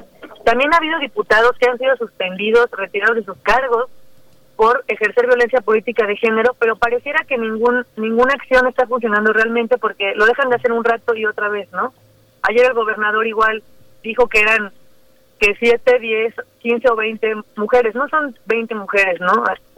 Somos cientos de miles de mujeres que vivimos en, en este estado y, sobre todo creo que es bien importante pues eh, hablar de que si no todas las mujeres están de acuerdo con temas como la interrupción legal del embarazo o la ley Agnes, creo que todas las mujeres del mundo están de acuerdo en que quieren eh, salir a la calle sin miedo a ser asesinadas, sin miedo a ser desaparecidas, ¿no? Y este tema creo que es el que el que se está como perdiendo de fondo y el gobierno no lo está tomando en cuenta, ¿no? O sea, es decir, hechos machistas, minimizando el problema, Ayer también eh, mencionaron que la mayoría de las personas, de las mujeres que estaban en el pues en el plantón y en la toma eran eh, como que funcionarias eh, casi casi acarreadas del ayuntamiento, ¿no? es decir, se, insiste como si fuera una como si fuera un ataque constante del gobierno del estado al gobierno municipal. El primer día la, la alcaldesa Claudia Rivera Vivanco sí fue a la, a la toma y mostró su apoyo a las chicas. Sin embargo, pues el tema de, la, de las legislaciones no están en manos del poder ejecutivo municipal, ¿no? Eso sí, le, es, parte responsabilidad y pues competencia del poder eh, legislativo. Entonces, bueno, estos dichos siguen y a pesar de los pronunciamientos siguen siendo minimizados, sobre todo por parte del, del Ejecutivo Estatal. Aranzazú, nos vamos acercando al cierre de esta charla y, yo quiero preguntarte también, además, por supuesto, de las eh, exigencias eh, y de las peticiones muy puntuales de las mm, compañeras feministas allá en Puebla, también está no solamente la cuestión del feminicidio, por supuesto, de la búsqueda de las que se encuentran todavía desaparecidas, de la alerta de género, sino también la ley Agnes. Cuéntanos un poco, porque, bueno, la ley Agnes para obtener una identidad legal para las personas transgénero en el Estado, que tiene un nombre con mucho simbolismo. Agnes Torres, una destacada activista mm, trans que fue asesinada y que tras su ejecución el, Congreso de Puebla incorporó la tipificación de crimen de odio, por ejemplo, a los ataques por la orientación sexual e identidad de género. Vaya, es una historia que tiene, bueno, o es por lo menos una ley que tiene historia y que tiene historia detrás de este de esta persona que es que fue Agnes Torres. Cuéntanos un poco, por favor, qué, qué se espera para esta ley. Así es, pues eh, este proyecto pues era un proyecto que en el que Agnes estaba trabajando antes de ser asesinada eh, y, se, y se esperaría que, bueno, se pueda aprobar para que cualquier persona eh, trans pueda cambiar su, su identidad, digamos, en el papel, ¿no? Es decir, que no tenga que ser un camino tortuoso de ampararse y llegar a la Suprema Corte, sino que cualquier persona lo puede hacer. esto tampoco se ha discutido, como sabemos, pues el Estado de Puebla es uno de los estados que históricamente ha sido considerado pues como más conservador. Eh, entonces la, ley Agnes ya está, ha habido grupos de activistas que han insistido en que, que se apruebe eh, y también está digamos como en la congeladora, ¿no? Entonces otro otro punto de las chicas es incluir la lucha trans. Eh, también en el afuera del Congreso pues hay está la bandera que representa a la comunidad trans y el, día domingo subió un, un compañero, un chico trans con una cartulina que decía las, eh, los hombres trans también abortamos, ¿no? Entonces también la comunidad trans siendo visibilizada, incluyéndose en esta lucha feminista, sumándose y exigiendo también el derecho que tienen de poder cambiar su identidad eh, para para efectos, digamos, legales que sabemos que ante el, en el papel pues hay muchas cosas que si no está todo correcto no se pueden hacer, entonces eh, digamos que las personas tienen el derecho de, pues sí, ¿no? De poder ejercer eh, ejercer sus derechos, de tener sus documentos, de poder sacar sus pasaportes, seguros, seguro social, etcétera. Y bueno, eso es algo por lo cual se está luchando y todo, pues claro, en, nombre y memoria de Agnes Torres y no solo eso, sino también porque esa ley fue algo que Agnes que Agnes hizo, que Agnes eh, tenía ya eh, preparado y bueno, la, se, esperaría que esto se apruebe quizás de manera más sencilla que la interrupción legal del embarazo. La Iglesia Católica se ha expresado en distintos momentos. Bueno, se expresó con el tema con el tema de los de, los asesinatos que se, expresaron al inicio del año, pero conforme crece la demanda legislativa se retiran. aparece un nuevo feminicidio, se acercan. ¿Cómo, ¿Cómo uno puede definir? Los varios obispos del país cerraron filas en torno a detener los feminicidios en Puebla. Sin embargo, siguen culpando de la crisis familiar a quienes conducen la educación de los hogares, que son las mujeres. ¿Cómo, cómo observas? La conferencia del, episcopado mexicano se manifestó, pero ¿cuál es la actitud de la iglesia en distintas comunidades? ¿Hay una visión de conjunto? ¿Cierran filas eh, en el obispado? ¿Cómo lo hacen? Eh? Creo que aquí realmente no ha habido, eh, digo, nada más que las constantes declaraciones cuando hay, desde mi punto de vista, pues, desafortunadas sobre, eh, digamos, siguen criminalizando criminalizando a las mujeres, criminalizando eh, su, el derecho de, decidir sobre sus propios cuerpos y bueno, insistiendo también en, en que sobre todo el aborto es malo, es un asesinato, y etcétera. No ha habido tampoco un papel protagónico de la Iglesia, me parece hasta el momento antagonista. Sin embargo, lo que sí ha habido son múltiples manifestaciones de estos grupos pro vida, no tanto de la iglesia formalmente, sino grupos pro vida que de hecho estaban en una jornada de oración afuera del Congreso, se movieron de sede eh, para salvar las dos vidas, lo que ellos ellos y ellas llaman salvar las dos vidas.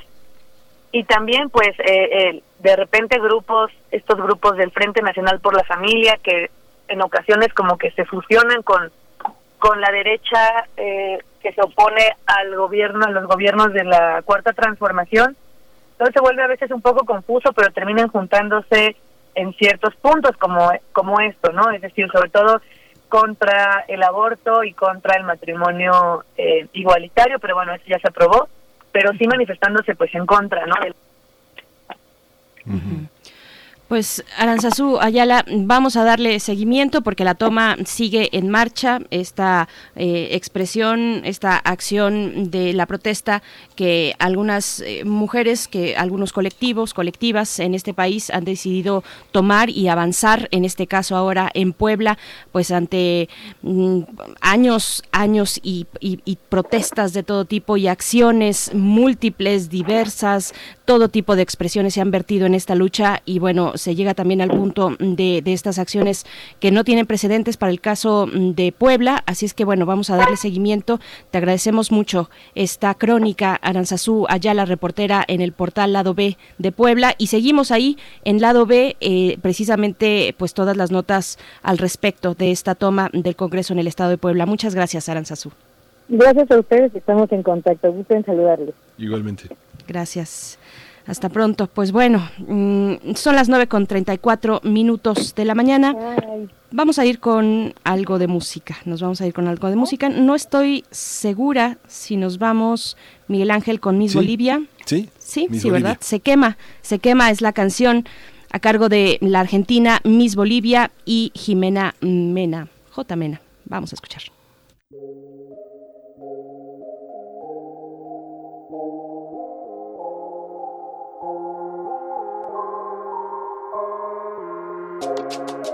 Ya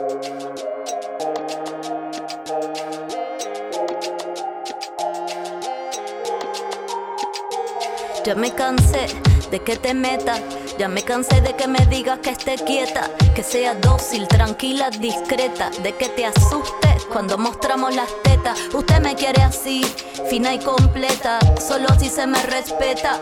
Meta y meta dándole a la dieta para la figura escultural y la silueta. Pero ando por otro camino, más bien ando por otro planeta. Así que sube la bragueta, cabrón, porque hoy no traje bragas, traje la escopeta. Y te meneo y muevo el culo como poeta. Hago poesía de las nietas, de todas las brujas que nunca pudiste quemar como paga efectivo tarjeta. Se quema, se quema. Y ya no lo van a poder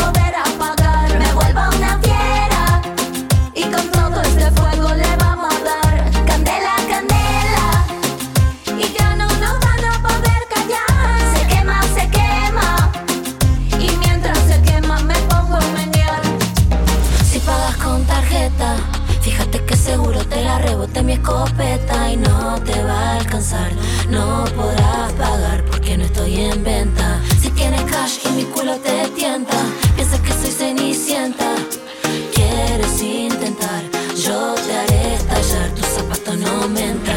Y ahora venimos con el ritmo que explota, con este fuego que me quema la boca y no podrás porque no estoy en venta.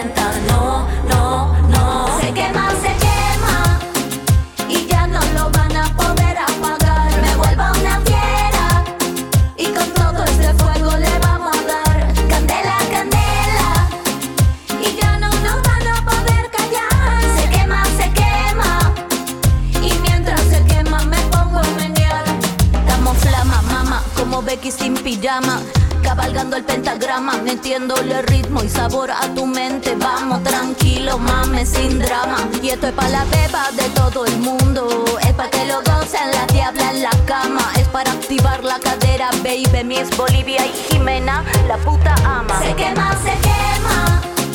Y ya no lo van a poder apagar. Me vuelvo una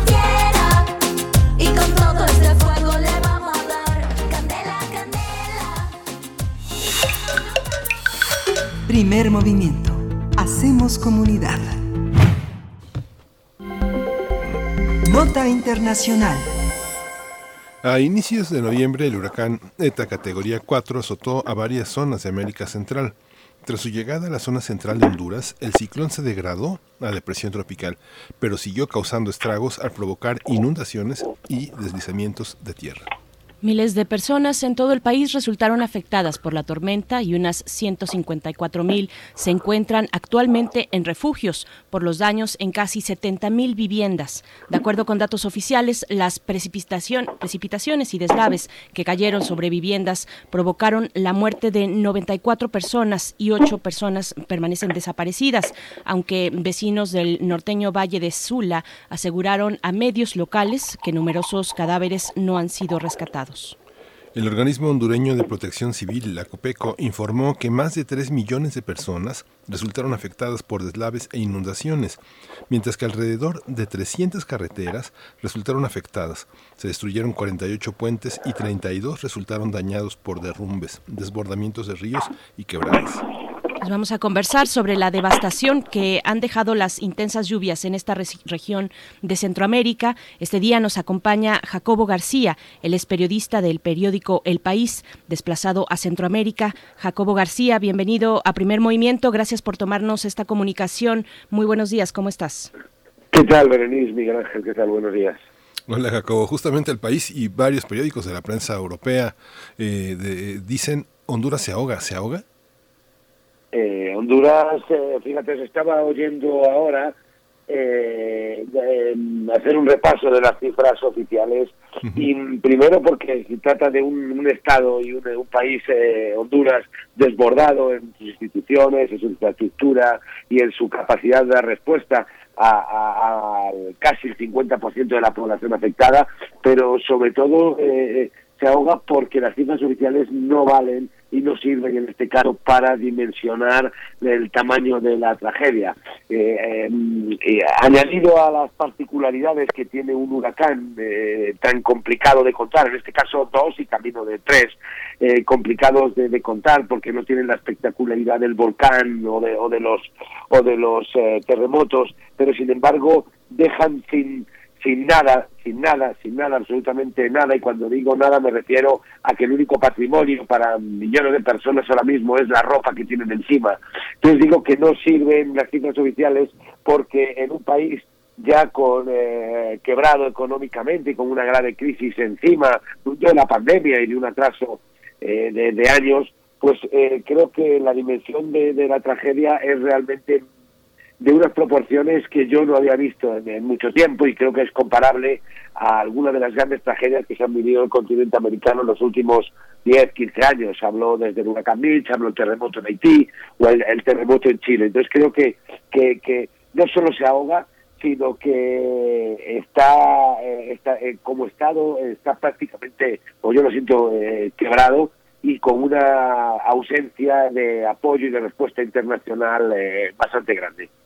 Cuéntanos, por favor, Jacobo García, la situación de las personas desplazadas, precisamente aquellas personas que están, como nos dices, pues con lo que traen puesto, que, eh, ha alcanzado a, realizar, a atajar por parte de las autoridades para mm, dar respuesta a las personas que están desplazadas, que están fuera de sus lugares, de sus hogares. Eh, ¿Qué está pasando con ese fenómeno?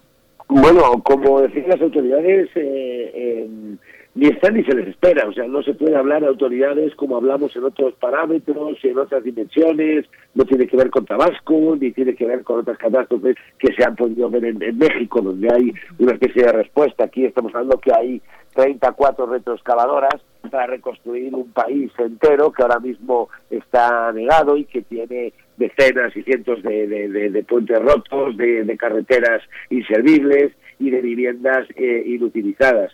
Eh, entonces, digamos que la escena podría ser, para que os hagáis una idea, la de llegar a una ciudad como San Pedro Sula, el corazón industrial del país, con todo el sistema y todo el tejido productivo completamente eh, inservible, todo lo que son las plantaciones de, las bananeras y, la, palma africana que dan de comer y, las maquilas que alimentan a gran parte de esos dos, tres, cuatro millones de habitantes que viven en el, en el eh, Valle de Sula, pero eh, las autoridades en lo que yo he estado no aparecen por ningún lado. Y entonces la escena son la de miles y miles y miles de familias, no hablo de una cuadra, no hablo de, de, de, un grupito, no hablo de una comunidad, sino que miles y miles de personas durmiendo en la calle, eh, durmiendo en los arcenes, en los camellones, en las plazas, eh, a la intemperie, mientras sigue lloviendo, gente que da a luz en, la, en los camillones, eh, gente que vive de la caridad que están los pastores evangélicos o de las ayudas que les traen las iglesias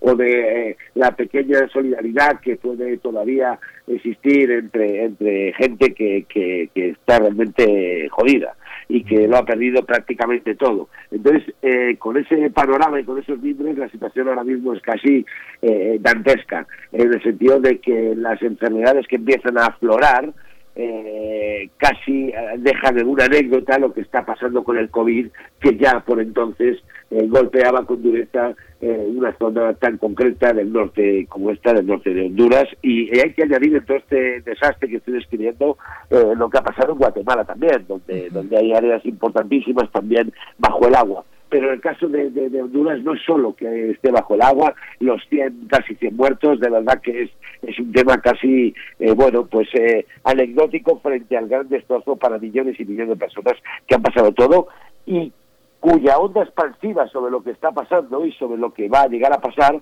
eh, será pronto notable y se va a sentir enseguida en México. O sea, esto no es algo que le pase solo a Honduras, esto es una onda expansiva de dimensiones regionales donde se van a notar en México, se va a notar en Estados Unidos y las caravanas que hemos visto en meses anteriores y en años anteriores van a terminar siendo una broma con lo que va a empezar a pasar eh, eh, en próximas semanas.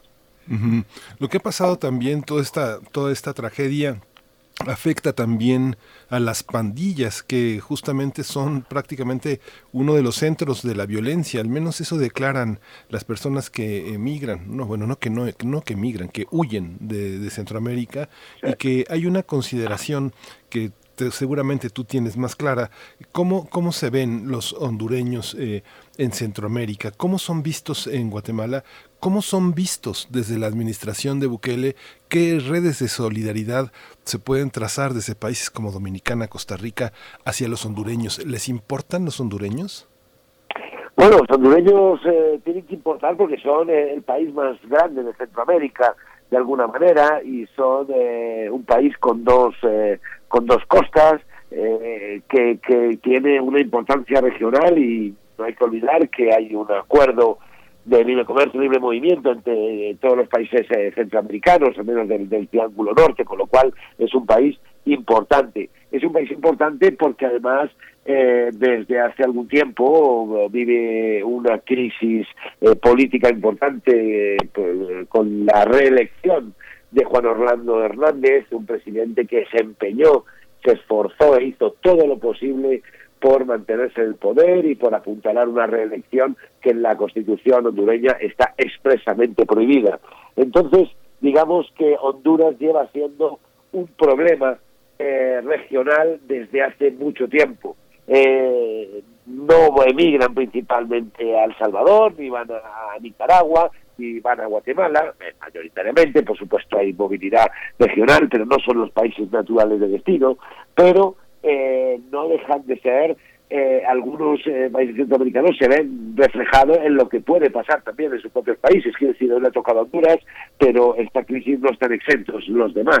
Luego, además, coincide con una debilidad estructural realmente profunda como en Nicaragua el sandinismo ha apuntalado una institucionalidad eh, más o menos perversa, más o menos eh, tirana o, más o menos eh, dictatorial, pero existe en El Salvador Bukele también con un, con, con, gestos y ademanes de, de, de, de bueno pues de, tirano de, nuevo cuño pues también está impulsando una una eh, eh, apropiación del poder eh, muy, muy, muy, grande que de alguna forma dota de una institucionalidad a estos países. En el caso de, de, Honduras, las pandillas ejercen ese control territorial que el Estado no ha podido cubrir. Entonces, estas pandillas ahora en, la, en, la, en las riadas y en los huracanes,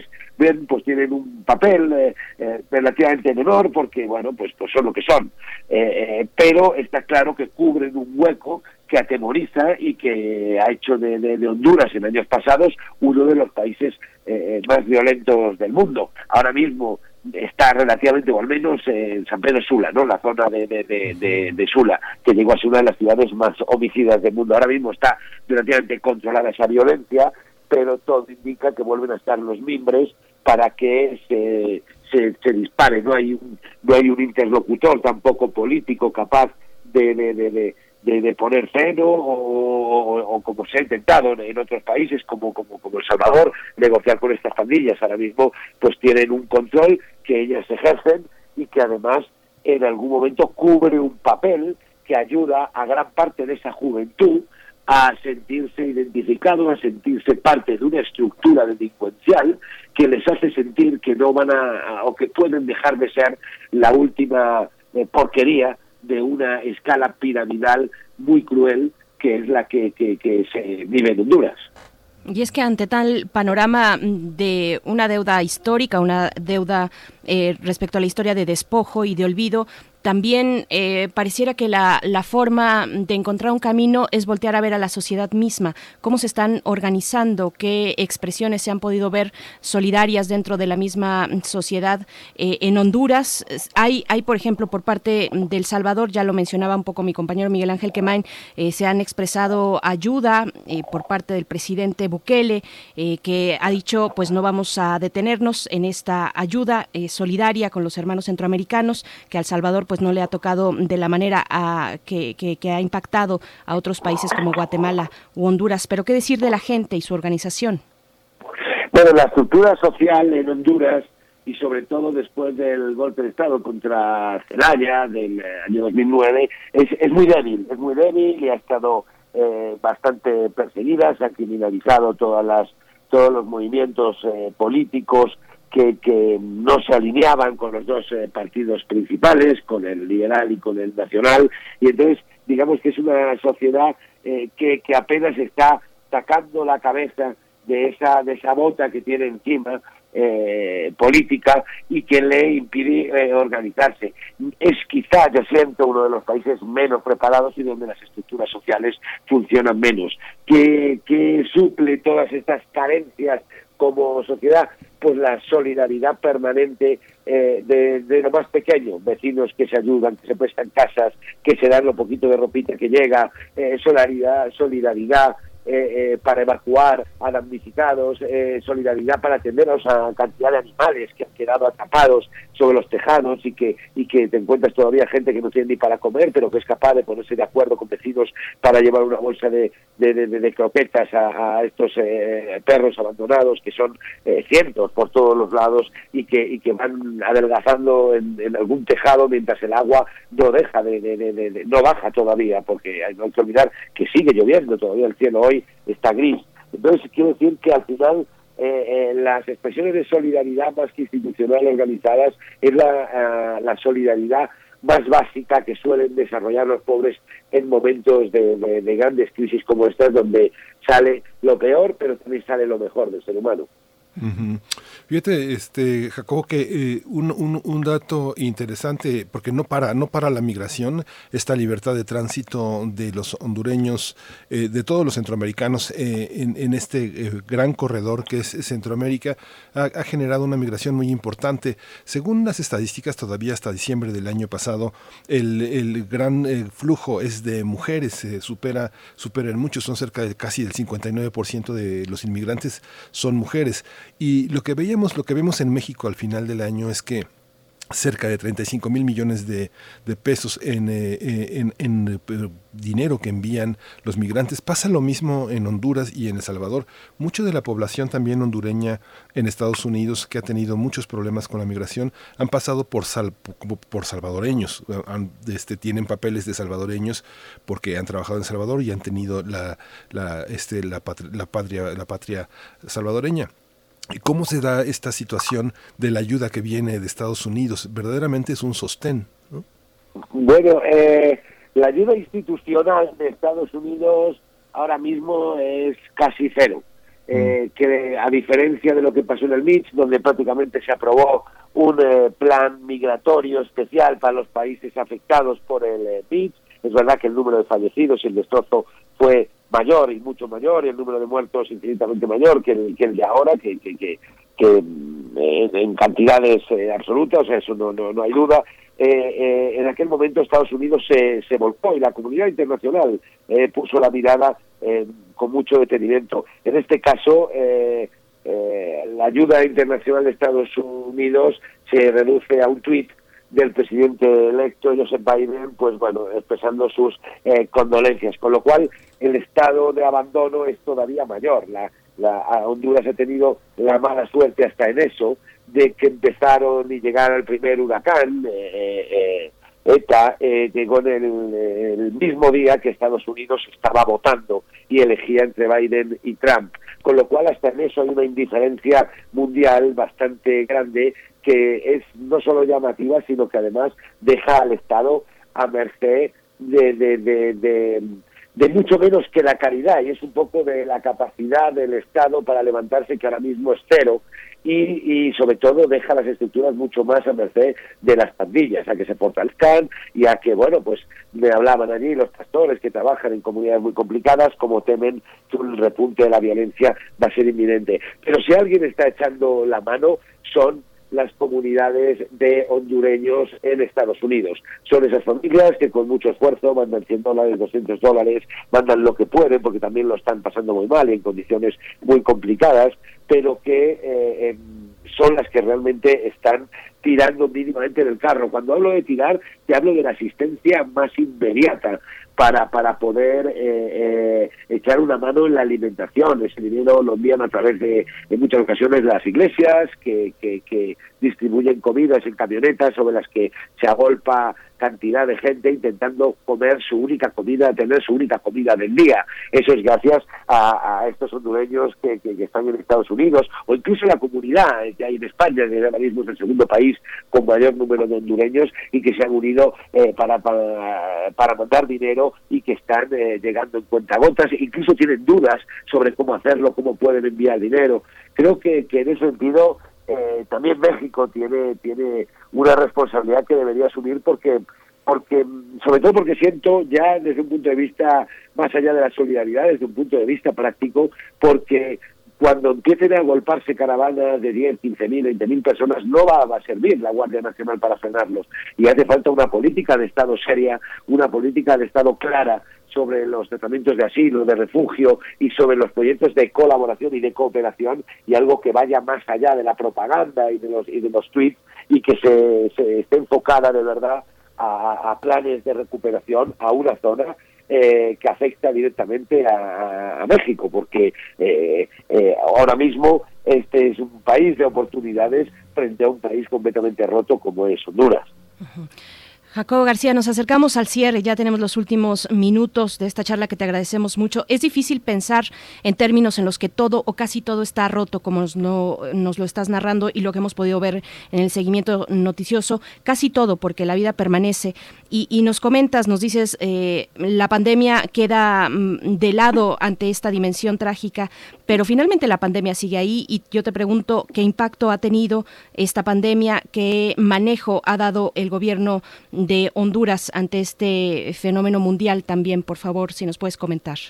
Bueno, no, no hay manejo. Me, me, me encantan las preguntas sobre el, el, Estado hondureño porque es que es la ausencia absoluta de casi todo. Eh, eh, y en esto también. En San Pedro Sula, eh, en San Pedro Sula se concentraba, se concentran uno de cada tres casos de COVID en el poder, en el país. Era eh, ya un país eh, afectado como todos, pero que además concentraba la mayor número de casos. Es verdad que es donde se concentra el mayor número de población. Honduras tiene 9, 10, casi 10 millones de habitantes, pero en torno al Valle de Sula puede haber 2, 3 millones de habitantes. Ahí se concentraban el 35%, uno de cada tres casos de, COVID en el país. Todo eso había llevado a una parálisis del sector productivo, eh, una complicación de las que son las maquilas, de las eh, plantaciones de, banano, de las plantaciones de, palma africana. Había llevado ya una parálisis económica que había eh, orillado a, miles de personas a, la pobreza. O sea, se preveía ya una caída de siete, de siete puntos eh, para este año, una caída debido a la, a la, a la pandemia del siete puntos del PIB. Ahora los huracanes suman tres puntos y medio más, o sea, se calcula una caída del 10, en torno al diez y medio y el 11% de su PIB para el próximo año. Estamos hablando de una de las mayores caídas del continente americano en uno de los países más pobres del continente americano, con lo cual los huracanes lo que han venido es a ahondar un escenario muy, muy, muy, muy complicado para los próximos años. Pues muchísimas gracias por toda esta, por toda esta visión, Jacobo, Jacobo García, ese importante también la labor del periodismo, un periodista como tú que tiene un alcance internacional significativo y que, y que puede de algún modo conmover ciertas estructuras de ayuda frente a la, gracias a la difusión que se hace de la situación de los hondureños. Estamos al habla, te agradecemos muchísimo de tu generosidad, tu claridad, tu compromiso con, con, con el continente, con Centroamérica en este momento. Estamos al habla, Jacobo García. De verdad que os agradezco a vosotros que tengamos un tiempo para hablar de estos temas y, os agradezco el, espacio. un abrazo muy fuerte. Gracias. Gracias. Jacobo García, periodista del periódico El País, desplazado en Centroamérica. Eh, bueno, qué tragedia, qué difícil pensar en estos términos, Miguel Ángel, donde, mm, como lo mencionábamos, pues todo está roto. No hay eh, un gobierno que sepa, al parecer, por dónde atajar una gran cantidad de problemas que son problemas históricos y que se vienen a expresar de esta manera cuando toca un eh, fenómeno meteorológico como el que está atravesando en Centroamérica. Mm, complicado, Miguel Ángel, por decirlo menos, ¿no? Sí, yo no, no tal vez no, vi con claridad, pero eh, Jacobo se refería al apoyo de Estados Unidos hacia, hacia Honduras, pero los propios hondureños que viven allá, pues son como nuestros mexicanos en Estados Unidos, personas muy esforzadas, muy sacrificadas, que no dejan de atender a las personas que han dejado eh, que han dejado atrás en el lugar de origen. Y bueno la migración hondureña sigue sigue muy presente. Hay muchas personas ya vecindadas ya establecidas que son el puente para que migren cerca del 1% de los migrantes eh, hondureños se queda se queda en México. Berenice no hay tanta hay, hay, hay, un puente enorme hacia Estados Unidos. Casi todas las personas que cruzan hacia hacia allá a través de nuestro país se quedan se quedan en Estados Unidos. Y bueno ellos han vivido la situación de la administración de Trump, muchos de sus familiares, muchos de sus hijos han sido separados en situaciones migratorias irregulares. Y bueno, quedan, quedan muchas deudas por parte de Estados Unidos con, con Honduras, pero hay unos grandes hondureños del otro lado bogando porque Honduras no se ahogue. ¿no? Así es. Pues bueno, con esto nos vamos a despedir de esta segunda hora para dar pie a la tercera y última de nuestra programación en esta mañana aquí en Primer Movimiento. Nos despedimos de la radio Nicolaita. Muchas gracias por su sintonía.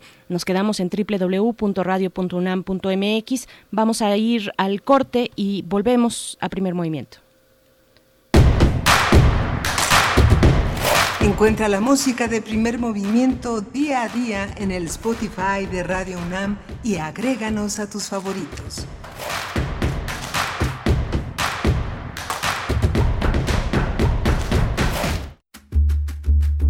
Una voz que ha hablado por quienes fueron silenciadas. Que ha hecho eco a la injusticia. Una voz así nunca podrá ser callada. Académica, escritora, activista, intelectual, feminista. A 40 años de su secuestro y desaparición forzada, Radio UNAM recuerda la labor social y literaria de Alaí de Fopa.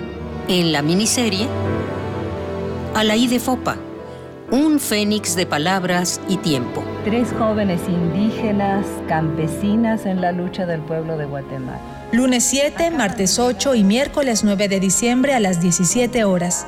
Retransmisión los sábados 12, 19 y 26 de diciembre a las 14 horas por el 96.1 de FM y el 860 de AM.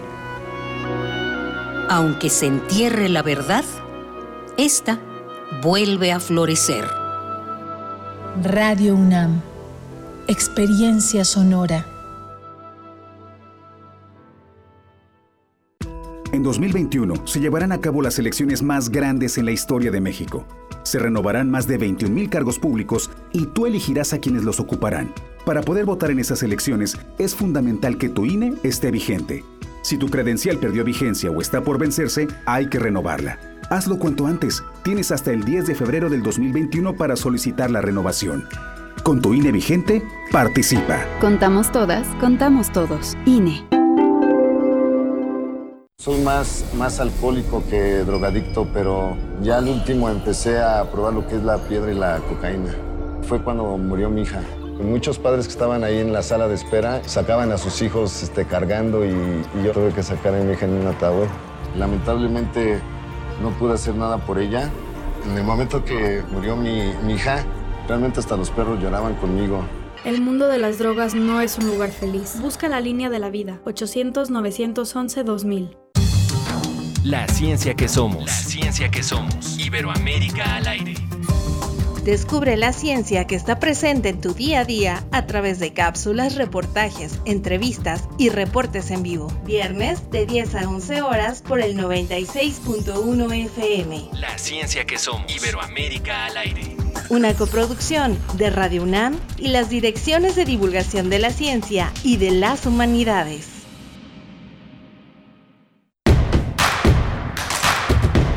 Síguenos en redes sociales. Encuéntranos en Facebook como Primer Movimiento y en Twitter como arroba PMovimiento.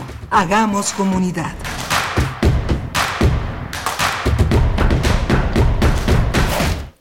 Buenos días, estamos ya de vuelta en primer movimiento. Bienvenidos, bienvenidas a nuestra tercera hora. Hoy que es miércoles 2 de diciembre, ya estamos en la plenitud de este último mes de este año que ha sido complejo eh, este año, pues que nos tiene aquí a estas alturas, todavía con la pandemia a cuestas.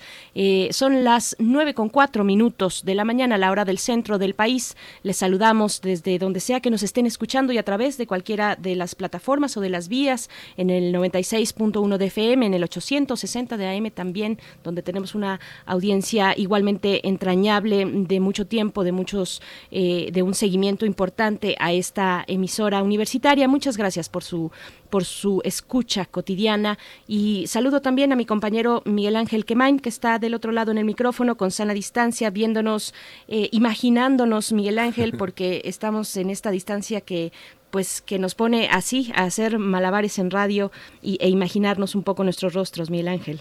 Sí, aunque muy intensamente comunicados, muy azorados en nuestro chat eh, con la situación que nos acaba de compartir Jacobo García, con la situación que observamos en las fotografías de nuestros hermanos hondureños de este mundo centroamericano tan ligado a nosotros eh, de manera de manera étnica de manera social esta esta gran esta gran mancha regional imaginaria que atraviesa los siglos que es Mesoamérica y que ahora está azorada por por toda esta cantidad de violencia, por las lluvias, por todos los desastres, los huracanes que asolan Centroamérica y bueno, por toda la parte migratoria de la que formamos parte y estamos aprendiendo las grandes lecciones de lo que significa ser otro, ponerse en el lugar de los demás, eh, diferenciar entre mujeres, ancianos, niños, hombres que trabajan, enfermedades que circulan y que atemorizan, que nos atemorizan a, muchas personas. En fin, una, una mañana compleja, llena de, llena de contrastes y de resiliencia también, Berenice, ¿no? También hay una parte en la que constantemente este, este dolor y esta sorpresa que compartimos, pues también nos ayudan a salir adelante, a abrir redes de solidaridad y sobre todo de una información que tiene este enorme valor que tiene Radio NAM, que es la credibilidad que orgullosamente estamos, formamos parte de ella. Por supuesto, nosotros y todos ustedes, eh, en primer término, que nos, que nos permiten acompañarles, están también en redes sociales, aquellos que nos escriben, muchas gracias por hacerlo. Nos dice R. Guillermo, en Centroamérica, ¿a quién pertenece, a quién pertenece la tierra, los bienes de producción, la industria, producción de energía, educación, playas, bosques, minería?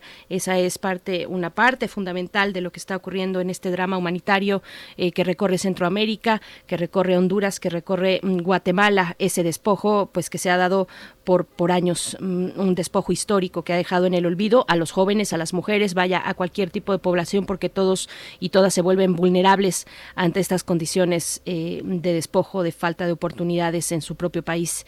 Pero bueno, en eso, en eso estamos y daremos seguimiento a lo que está ocurriendo por allá por allá es un decir porque finalmente somos una comunidad amplia, somos este lugar también de paso y de recorrido y, también de permanencia de muchos, como decías, hondureños en este caso, que se quedan en nuestro país, que los vemos en los cruceros, en las calles, con grandes cartelones eh, solicitando empleo, solicitando apoyo, solicitando alimentos, los vemos ahí recorriendo las calles eh, después de estas grandes caravanas se hicieron pues todavía más visibles, pero han estado ahí desde hace mucho tiempo, Miguel Ángel, eh, y, son parte de esta, de esta sociedad. Sí, justamente. Y bueno, tenemos, tenemos hoy una mesa, eh, una mesa muy interesante, una mesa del día dedicada al análisis de los dos años de la presidencia de Andrés Manuel López Obrador. Ayer rindió su informe en, en, en el patio de Palacio Nacional, rodeado de un puñado de las cabezas de su gabinete, de su gabinete político. Es un, eh, fue una, una ceremonia de 45 minutos en las que expresó sus logros, sus, eh, sus retos. Eh, vamos a analizarlo con la doctora Ivona Acuña Murillo, y ella es escritora y analista política, es licenciada en Ciencias Políticas y Administración Pública, maestra en Sociología Política y doctora en Ciencia Social, y el doctor Alberto Asís Nasif, que es investigador del CIESAS, especialista en temas de democracia, procesos electorales y análisis político. Y bueno, la, la, la poesía necesaria, que si tú no tienes algo más, Berenice, pues le damos pie. Nos vamos a ir con la poesía. También decir que al final, al cierre, como cada miércoles, tenemos nuestra sección dedicada a la química, a los 50, 150 años de la tabla periódica, que bueno, es un recorrido que hemos hecho durante este año con el doctor Plinio Sosa, académico, profesor de la Facultad de Química de la UNAM, divulgador de esa ciencia. Nos hablará del curio, del berkelio, del californio o de animales a dioses. Es la propuesta para esta mañana. Pero antes de que todo eso ocurra, nos vamos efectivamente con la poesía Primer movimiento. Hacemos comunidad. Es hora de poesía necesaria. Alcancé a tomar un poquito de agua porque voy un poco de corrido. Ya tenemos algunas semanas hablando de literatura y de poesía.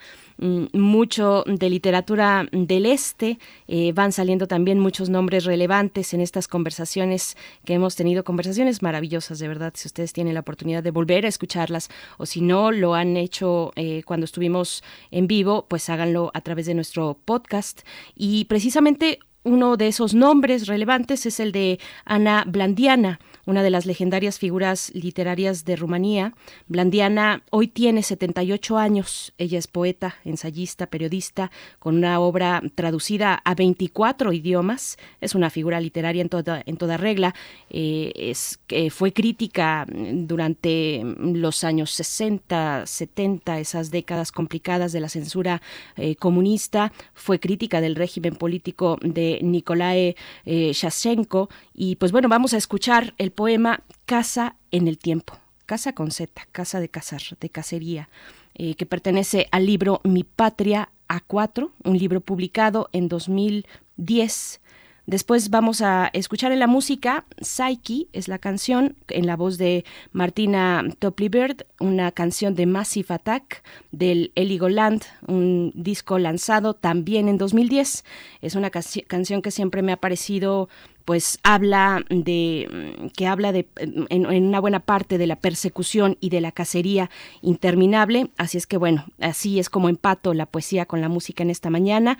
Vamos con Ana Blandiana Casa del Tiempo. Ustedes pueden encontrar la liga para mm, darse una vuelta por esta propuesta literaria eh, poética de esta mañana está en nuestras redes sociales, la liga para acceder. Casa en el tiempo.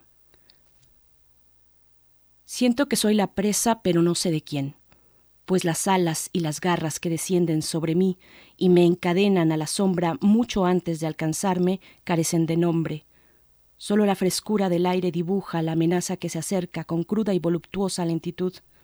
Sé que no hay salvación, pero tampoco sé qué sería la salvación.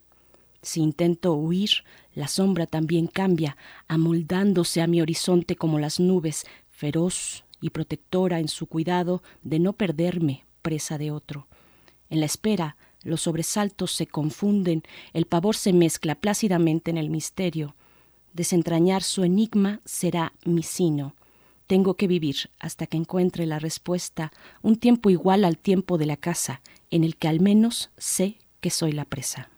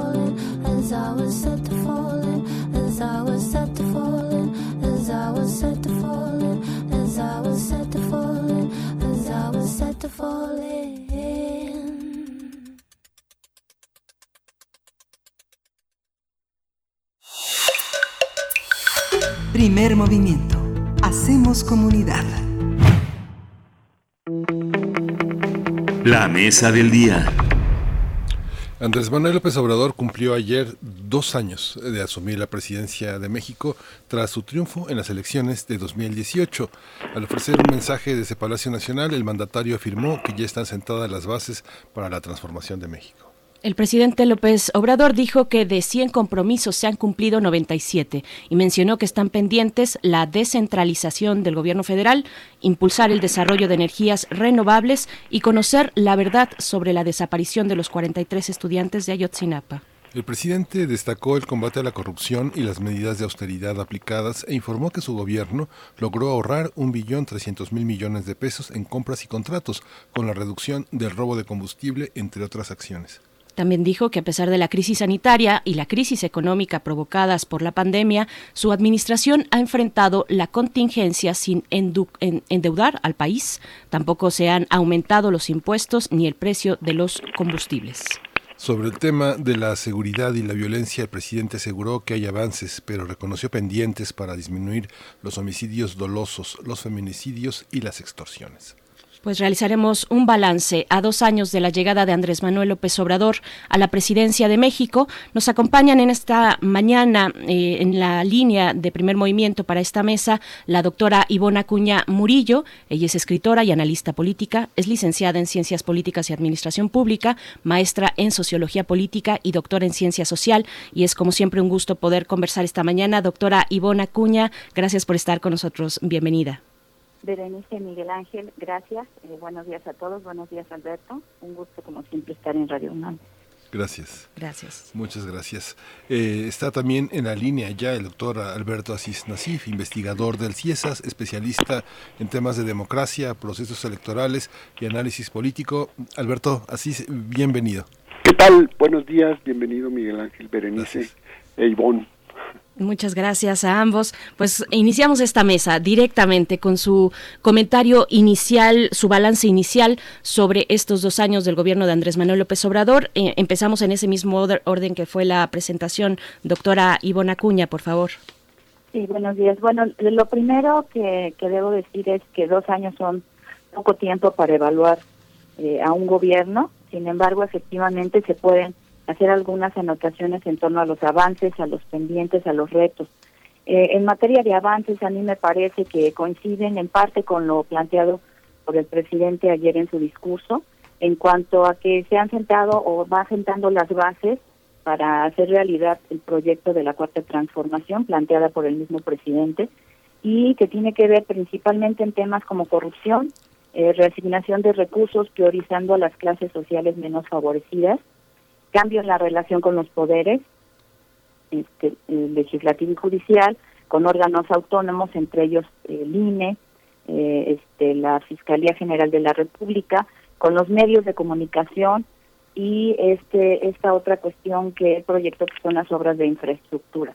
Eh, los pendientes, eh, los tres que ustedes ya mencionaron, que él mismo mencionó ayer, y este yo agregaría pues lo que tiene que ver con la inseguridad a pesar de que se habla de algunas cifras, digamos, que hablan de alguna disminución de, algunos delitos, a mí me parece que eh, no ha cedido la cuestión de la, violencia en contra de la población en general, es muy preocupante. Eh, me parece también que este, entre los pendientes están no solamente que el presidente consolide en lo posible en los años siguientes aquello que ya ha hecho, sino creo que creo yo que hace falta ya un cambio discursivo en la que el presidente ceda eh, algo en su estilo personal de gobernar que tiene que ver con la confrontación, este carácter este confrontacionista de su política y que comience a construir un discurso que, sea más incluyente.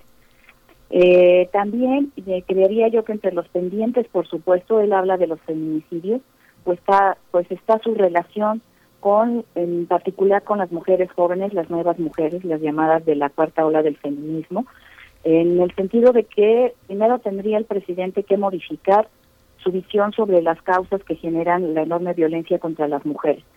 Hay un pequeño avance, creo yo, este, en estos últimos días el presidente ya incluye en su discurso la cuestión del machismo, pensando como una de las causas y no solamente el modelo económico neoliberal. Hay un pequeño avance, pero hay mucho mucho que hacer hay mujeres en el gabinete, hay feministas en el gabinete, hay personas como la secretaria de, de, gobernación, pues que, en cierta forma y tímidamente corrige al presidente, ¿no? Cuando dice que no es lo mismo un homicidio doloso que un feminicidio. Entonces ahí hay un enorme pendiente en función de las mujeres. Eh, los retos, yo diría que el, el, el diario yo he dicho, bueno, primero consolidar lo hecho. Eh, el siguiente reto es el año, será el año próximo, en las elecciones de 2021. El reto es ganarlas, mantener la mayoría en la Cámara de Diputados, ganar gubernaturas, mantener la mayoría en algunos congresos locales, etcétera. Eh, pensando en, eh, una cuestión este, fáctica pero teórica también, en cuanto a que cuando gobernaba el PRI, el tercer y cuarto año de la presidencia eran los años de, de mayor poder de un mandatario, de un primer mandatario. Y entonces, para lograr eso, en estos dos años, eh, Obrador ha concentrado poder, por supuesto, pero para poder ejercer ese poder, pues tiene que ganar las elecciones de 2021, tal vez nueve gubernaturas de 15 y las mayorías de las que hablaba. El otro reto es salir victorioso de la consulta que se hará a principios de 2022 sobre la revocación de mandato, aunque él parece seguro y se siente muy seguro desde que él mismo propició este cambio, esta iniciativa en las leyes, este cambio en las leyes, esta iniciativa y cierro hablando de su este, aprobación, justamente en la que él este, se refuerza, él habla de un 71% de aprobación. Las encuestas, como el concentrado que hizo Oráculos, habla de un promedio de 60%, que efectivamente tiene en su punto más alto un 68%, muy cercano al 71% del que habla el presidente. Y otras como el economista con 58.4 y la este el estudio que hizo Consulta Mitofsky preguntando a la población si hoy fueran las elecciones por quién votaría y nuevamente Obrador este sale con un 48.9% de intención de voto diríamos. Entonces, este, dejo aquí mi participación, Gracias, esta primera participación. Sí, por supuesto. También eh, escuchamos con atención, doctor Alberto Asís Nasif, su balance inicial a dos años de la cuarta transformación. Sí, bueno, eh, creo que en primer lugar hay una serie de, de elementos que estuvieron ayer en el, en el mensaje eh, que fue casi como una suerte de PowerPoint, ¿no? Ya lo vi yo eh, escrito y pareciera no había una eh, frase, digamos, general y luego iba desglosando, ¿no? O sea, combate a la corrupción y luego iba este, señalando ahí lo del el huachicol y la limpieza en la administración pública, etcétera, ¿no? Este, las bases de la nueva eh, transformación de México y bueno los cambios constitucionales eh, las nuevas formas de eh, distribución de los recursos, en fin, nos iba señalando cómo de alguna forma se estaba presentando esta, este segundo aniversario, este segundo año. Estos, lo que se puede decir, estos 730 días que ha estado en el en el poder. Y me parece que se puede dividir en, como en dos partes esta administración, es decir, antes de la pandemia y después de la pandemia. Eh, antes de la pandemia, digamos, había una serie de, de propuestas eh, y de, de políticas públicas que hizo el, el gobierno de López Obrador, eh, en donde había dos como dos problemas graves, digamos. Uno tenía que ver con la falta de crecimiento económico y el otro con la cuestión de la seguridad pública y el crecimiento de la, de la violencia, sobre todo en términos del índice de homicidios eh, dolosos. Eh, así estábamos prácticamente hace un año, llega la, la pandemia y cambia, digamos, las condiciones eh, en general del país, del gobierno, las expectativas, es un fenómeno eh, global, es una afectación muy, muy grave, se cae la economía, viene una serie de indicadores que se, se devalúa el peso, eh, las, la moneda se ve muy muy abatida, los hidrocarburos bajan, el precio, ¿no? El, petróleo, las exportaciones, se tiene que paralizar prácticamente la, la economía, ¿no? Y entonces a partir de ahí, de ese ese momento que lo empezamos a ver de forma más grave eh, abril, mayo, cuando estuvo eh, cerrado, digamos, el, el país, prácticamente no, no había eh, circulación. Entonces decidieron, decidió el presidente, pues poner en marcha una serie de, de medidas, que es lo que ayer nos estuvo eh, contando y lo que ahora mismo dijo en su conferencia mañanera, es decir, que la fórmula está resultando. Para López Obrador, lo que ellos hicieron, que fue apoyar, digamos, a los sectores eh, más vulnerables, reforzar los programas de, transferencias económicas, los programas sociales, eh, apoyar, digamos, eh, con un conjunto de, de microcréditos y no eh, no así digamos hacer concesiones fiscales no apoyar a las eh, empresas grandes o medianas. Eh, eso decidió no hacerlo no endeudarse. Entonces como que la el, el, mensaje la lógica del mensaje de ayer era fíjese que nos ha ido muy bien estamos recuperándonos la la recuperación es una B o sea caímos ¿no? eh, una B chica y ya nos estamos eh, ya estamos recuperando el crecimiento el empleo ya está eh, rebotando digamos ya repuntó la, la economía y vamos eh, y vamos a salir. Y él mismo clasifica digamos que los los problemas más importantes pues tienen que ver con el covid eh, que eso es lo que más le preocupa digamos la la salud eh, la cantidad de, de muertes que tiene el, el país. Y la parte económica como que no le preocupa en la misma forma, digamos, dice, eso va, eh, en cuanto la economía esté completamente echada a andar, pues se va a, a solucionar el, el problema. Bueno, eh, aquí hay una serie de, de indicadores de los que, que son muy muchos de ellos muy muy discutibles digamos no es, él fue como haciendo una enumeración una enumeración en términos muy positivos de lo que de lo que ha sido su su administración en estos dos años. Y luego al final eh, uno esperaría pues que hubiera señalamientos de algunos de los problemas importantes no llega una frase y dice bueno no todo es perfecto y entonces ahí parecía que iba a venir algo pero pues no.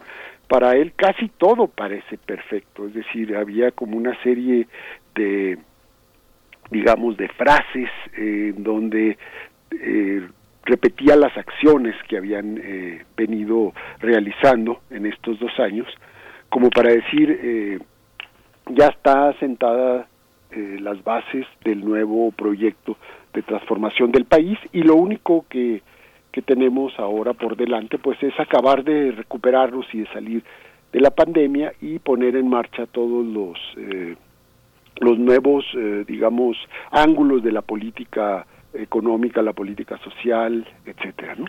Pero hay varios temas a debate que ahí es donde están los problemas y que tienen que ver precisamente con, en primer lugar, con, con esta cuestión de lo, de lo social y ahí es donde habría que ver qué tanto eh, se está realmente construyendo un estado de bienestar en donde se incluya la parte de la salud, de la educación, de la seguridad social.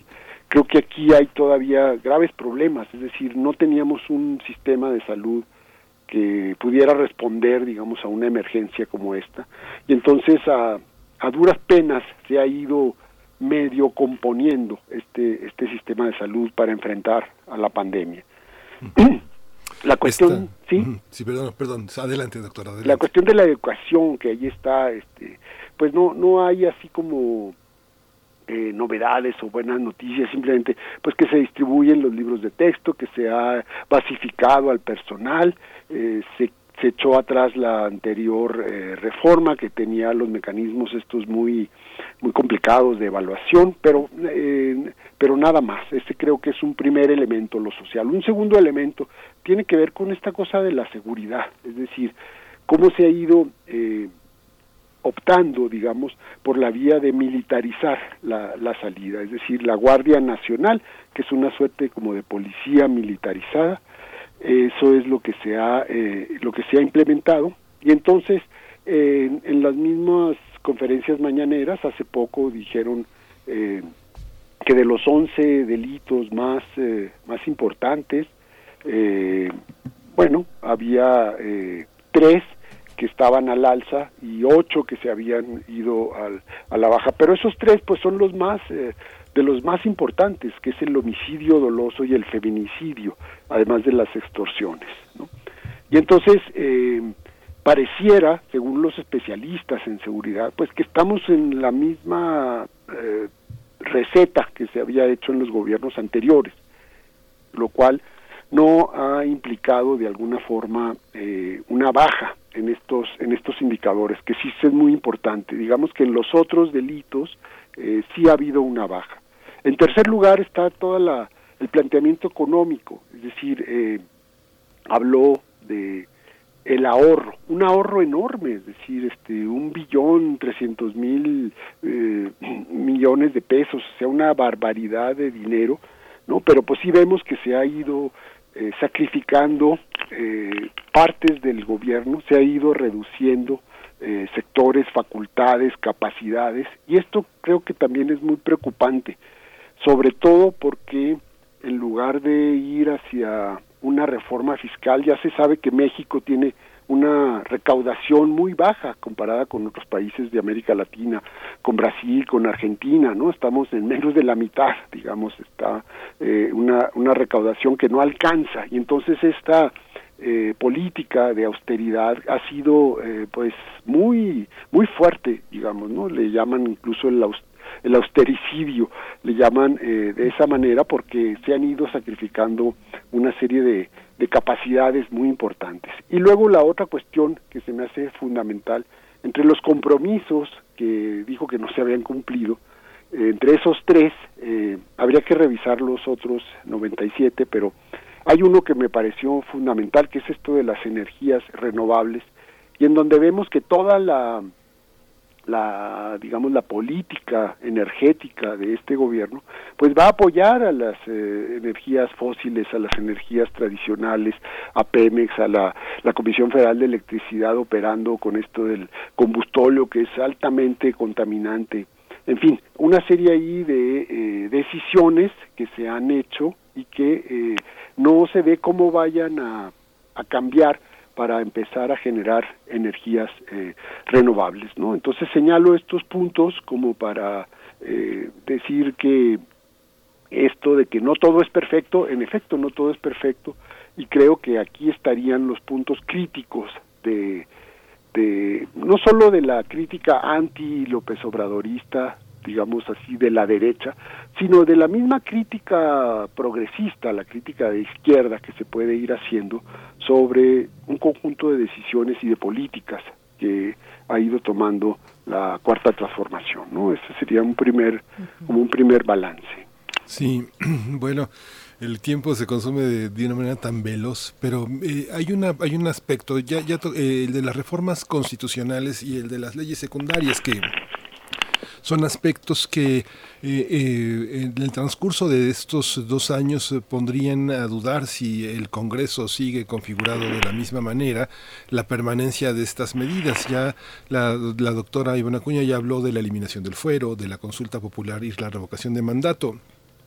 La pandemia detuvo gran parte de esta eh, reforma, de la reforma educativa. Eh, los profesores siguen en la incertidumbre de qué va a pasar. el tema de la salud este, cambió de proporciones eh, con toda esta visión de que Noruega o Dinamarca este, estaremos a esa altura. Sabemos que la pandemia ha modificado todo, pero en el tema de las reformas constitucionales, me gustaría si pueden abundar cada uno en su turno la, prohibición y la condonación de impuestos. Eh, eh, eh, este tema que también quedó como un tema de sobrevivencia más que de desarrollo, que fue elevar a rango constitucional becas y programas sociales, las empresas fantasma y las facturas falsas, la Guardia Nacional.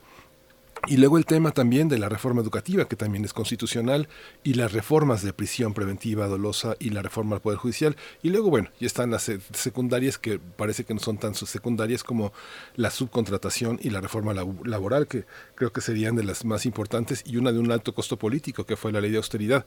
Empezaríamos con usted, doctora Ivana Acuña, por favor. Claro que sí, Miguel Ángel. En mi opinión no puede ser más que política, no soy constitucionalista pero me queda muy claro que estas este, iniciativas de ley y estas reformas que se han hecho pues eran necesarias, tienen que ver precisamente con el cambio de régimen y con la construcción de aquellos elementos que le permitan y aquellos instrumentos que le permitan al presidente López Obrador pues llevar a cabo su proyecto. Entre los que a mí me parecen muy importantes, ya mencionaba yo esta cuestión de la revocación de mandato, Eh, el otro tiene que ver, por supuesto, con el ataque a la corrupción, con esta este nuevo trato, digamos, a, o la este, persecución de estas empresas fantasmas este, factureras, eh, la cuestión de la reforma laboral, que me parece muy importante, el introducir a través de estas iniciativas de ley la cuestión de la democracia al interior de los sindicatos, la, la, observación que está ahora pendiente en la Cámara, esta modificación del outsourcing, que me parece efectivamente que la subcontratación ha supuesto una disminución de los derechos laborales y que tiene que ver con la reforma laboral iniciada por Felipe Calderón. En algunos artículos recientes he visto que se la cargan a Enrique Peña Nieto como parte de sus 11 reformas estructurales, pero la reforma laboral la hizo Felipe Calderón. Y la idea de esta reforma era flexibilizar las relaciones de trabajo, dejando en desventaja a los trabajadores y ofreciendo más ventajas a los patrones en función de esta subcontratación, contratación por horas, este, eh, ya no eh, eh, freelance, es decir, trabajo freelance, ya no hay ahí una este, retribución a los trabajadores en función de derechos sociales y el costo del trabajo se transfiere a quien trabaja, ¿no? la, por ejemplo, cuando se trabaja en casa, se paga la luz, la renta, el desgaste del equipo, etcétera. en, en, ese sentido, este, eh, la cuestión de la Guardia Nacional, bueno, pues mucho se ha discutido que si se, se está militarizando la seguridad pública, y efectivamente yo no no sé si en términos teóricos yo hablaría de militarización pero sí efectivamente lo que estamos observando es que el, ejército la, la, este, marina la, la, el ejército tienen cada vez más atribuciones en actividades que bien pueden ser hechas por civiles no solamente la seguridad sino la construcción de, de aeropuertos ahora sin ir más lejos hoy mismo ayer mismo se estaba hablando del el trabajo que van a hacer los militares, los marinos para la, aplicación de la distribución y la aplicación de las vacunas. Eso efectivamente se observa. Es una decisión política, me parece, del presidente de involucrar más a las fuerzas, este, al ejército y a la marina, porque eh, desde su propia visión, y tal vez podríamos concordar en parte, pues son las instituciones mejor estructuradas y con más disciplina y encontró en ellas, me parece, el presidente una posibilidad de luchar en contra de la corrupción en, otras áreas o no, este, digamos, tomar, darle más actividades a otras instancias en función de la corrupción. Eh, en otro punto, a mí me parece que justamente como bien hizo este un análisis el doctor Asís Nasif sobre lo dicho ayer por el presidente, yo tendría este, cosas que anotar, por ejemplo, en lo que respecta al optimismo, ¿sí? Eh, lo de ayer fue un discurso muy optimista, la actitud del presidente incluso a diferencia del este, informe anterior que se le veía cansado, como si este, este, con cierta actitud, no sé, triste, algo así, ahora no, se le vio muy seguro, animado, este, no diré que con castañuelas, pero efectivamente su postura fue muy optimista lo entiendo en términos políticos, es decir, es necesario que el presidente envíe un discurso optimista a la población en tiempos tan difíciles como estos. Es un poco como este, contagiar, ¿no? Una, una cuestión psicológica, contagiar a la población de ese optimismo para que en función de eso la población pueda este, iniciar proyectos o enfrentar su situación pensando en cómo salir y cómo mejorar. Ciertamente este, hay que hacer críticas, sí, eh, hay que mencionar, por un lado, lo encontrado, que encontró el presidente, ya el doctor este, así situación menciona el sistema de salud, encuentra un sistema de salud abandonado, eh, encuentra también empresas estatales como, o paraestatales como PERNEX, la, este, la Comisión Federal de Electricidad, sectores abandonados, ¿por qué? Porque este, desde hace más de 25 años se dejó de invertir en esos sectores, de cuidarlos, se puede este, inferir en función de un proyecto de privatización que fue hecho a propósito o no, se puede discutir eso. Eh, y en ese sentido el presidente entonces tiene que hacer lo posible en función de lo que encuentra. Y él lo ha verbalizado y no se puede negar que efectivamente pues la seguridad ya, ya la tendencia del aumento de la violencia y de la inseguridad venía de sexenios anteriores. En los últimos años de Enrique Peña Nieto, pues estas cifras iban en aumento. Eh, el abandono de los sectores que mencioné, este, cierta precarización en las condiciones de vida de la población. Eh, y entonces, en este sentido, la nueva administración se plantea lo posible. Por supuesto, hay que hacer siempre, eh, hay que tener una visión crítica constructiva en función de, del proyecto, en este caso la 4T, porque un gobernante que no tiene límites, o sea, a quien se le aplaude todo, pierde pierde el rumbo. Y en este caso es, es más eh, probable cuando hay una personalidad como la de López Obrador, que yo pensaría que estos dos años de gobierno, que hacen difícil estos dos años de gobierno, difíciles, sería una fórmula simple. Cambio de régimen, que es lo propuesto por el presidente y que creo yo ha sentado algunas, iniciado procesos. Si quieren, a lo mejor no pensemos de sentar bases. Ha iniciado procesos en función de ese cambio de régimen. Mencioné yo algunos en la intervención anterior. Entonces no podemos hablar de que ya está ocurriendo, pero hay excepciones que inician ese cambio de régimen. El otro es el estilo personal de gobernar de López Obrador, y lo, lo que mencionaba el doctor Asís Nasif, la pandemia de COVID-19, que efectivamente este, marca una línea entre un antes y un después.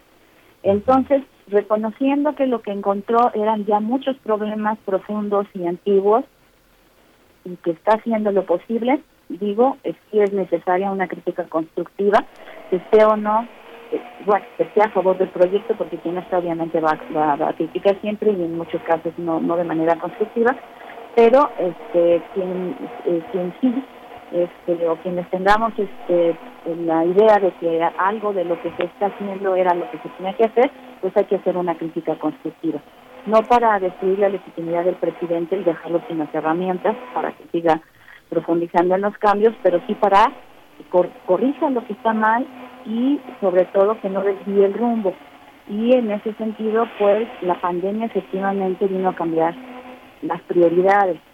Pero ahí entra el estilo personal de gobernar de López Obrador, que él persiste, de la persistencia que puede ser vista en algunos casos como una virtud y en algunos otros como, como un defecto, es decir, si, si, si rayen la tosudez en la necedad, pues, pues sería un defecto.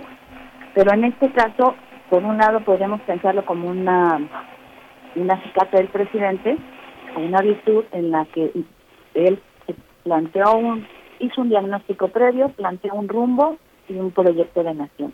Y ahí se ha mantenido a pesar de todo, a pesar de la pandemia. Que la pandemia supone una exigencia, podría suponer una exigencia de cambio de rumbo tal vez temporal, por ejemplo, que se hubiera dejado de, eh, se hubieran este, pospuesto las obras de infraestructura, el aeropuerto, el aeropuerto de Toluca, la este, refinería de Dos Bocas y el tren Maya. Que se hubiera pospuesto para esos recursos enviarlos a la cuestión de el apoyo a, precisamente a medianos empresarios, etcétera.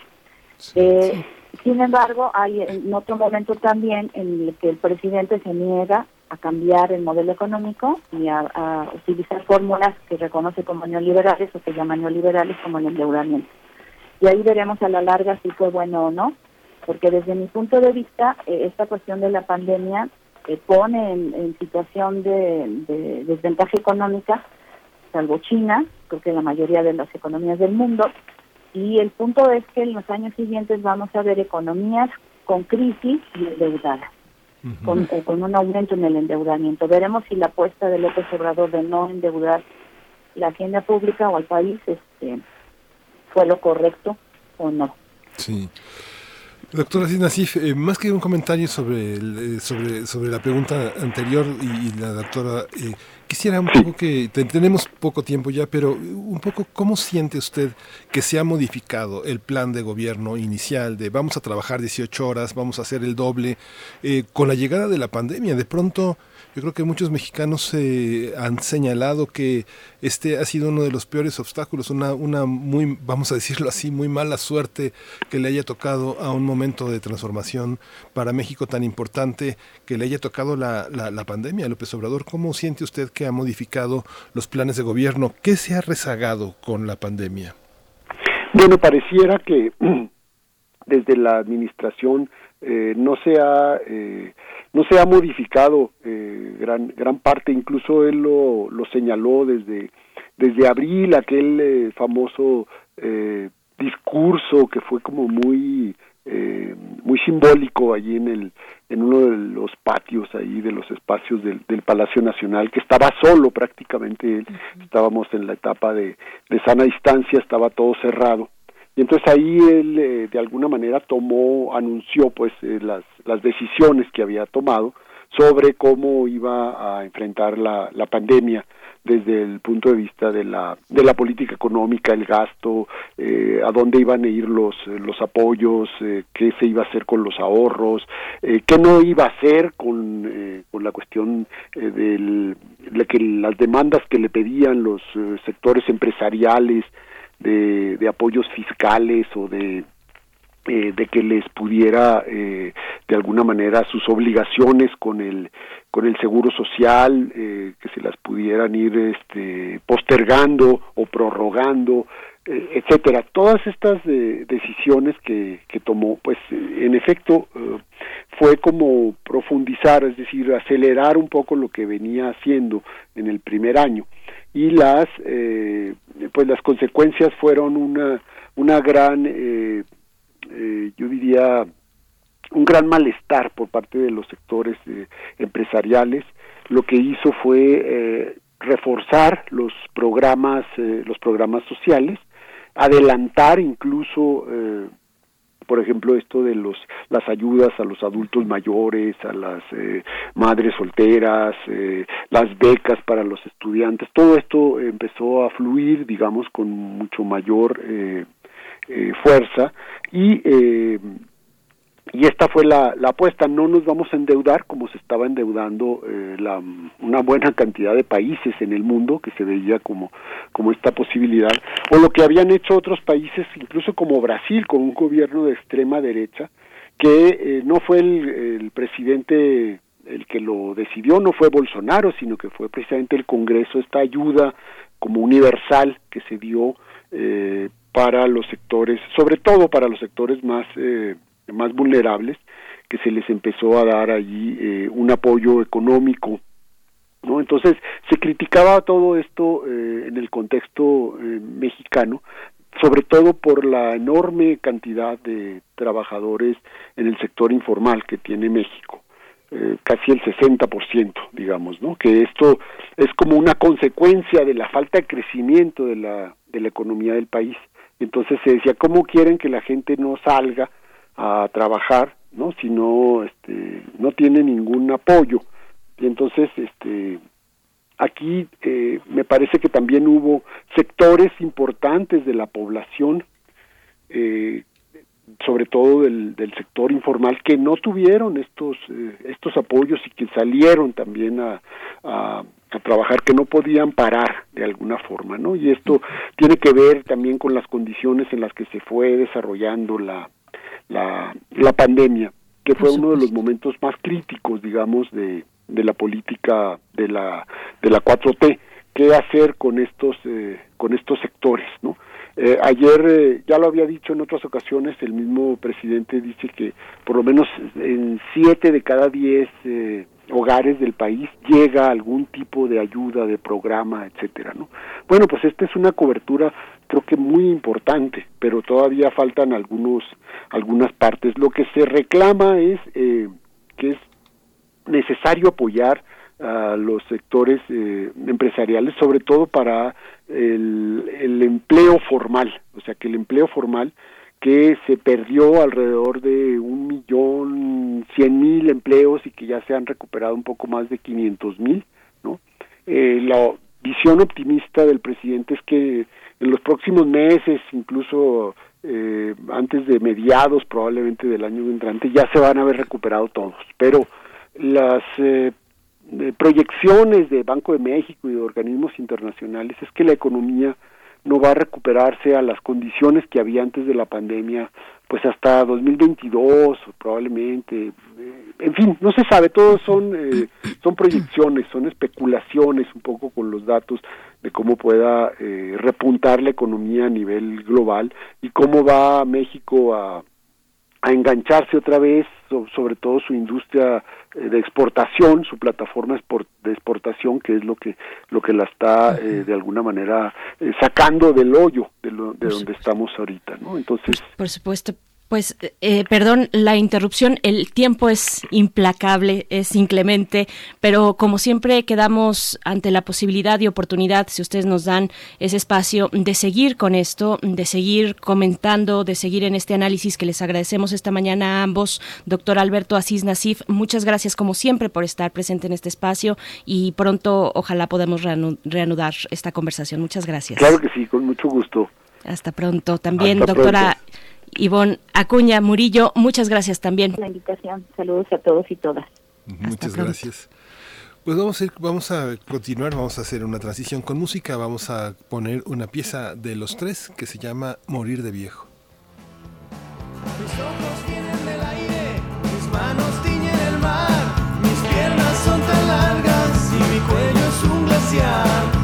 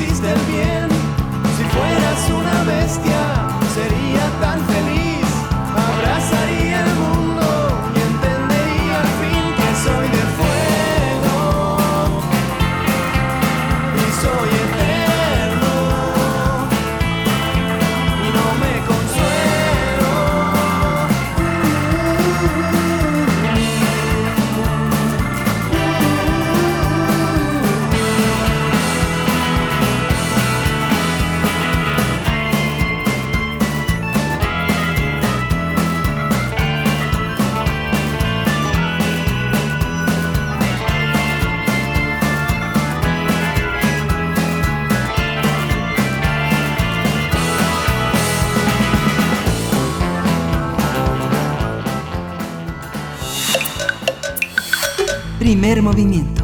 Hacemos comunidad. Química entre nosotros. Química para todos. Llegamos un poquito derrapándonos, pero con mucho gusto de escuchar al doctor Plinio Sosa. Él es académico de la Facultad de Química, divulgador científico y nos acompaña para hablar de los elementos de la tabla periódica Curio, Berkelio, Californio o de Animales a Dioses. Doctor Plinio Sosa, bienvenido. ¿Cómo estás esta mañana? Bien, bien. buenos, días, Miguel Ángel. Buenos días, doctor. Buenos días. Escuchamos con atención. El curio, el berkelio y el californio son tres elementos radioactivos que pertenecen al grupo de los actinoides.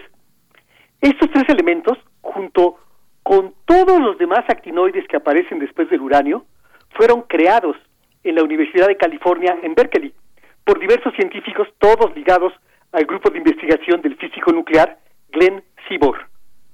El curio se bautizó así, obviamente, en honor a los esposos Curie, y el berkelio y el californio por el lugar donde fueron sintetizados.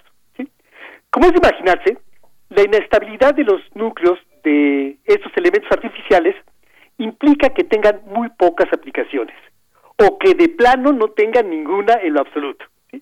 El curio se usa ¿sí? Como fuente de partículas alfa, prácticamente su único uso, como fuente de partículas alfa. El berkelio no tiene ninguna aplicación, por lo pronto. ¿sí? Son tan, cantidades tan pequeñas y eh, desaparecen tan pronto que no es fácil este, utilizarlos. El californio se usa como fuente de neutrones en una técnica analítica muy interesante que sirve para detectar oro o petróleo o explosivos en lugares muy profundos o poco accesibles. ¿sí? Pero ¿En qué momento los Homo sapiens pasamos de ser solo descubridores a creadores de nuevos elementos? Nada está fuera de la historia, y la historia, nuestra historia, ya es muy extendida. Por eso los momentos y los instantes históricos son largos intervalos de tiempo.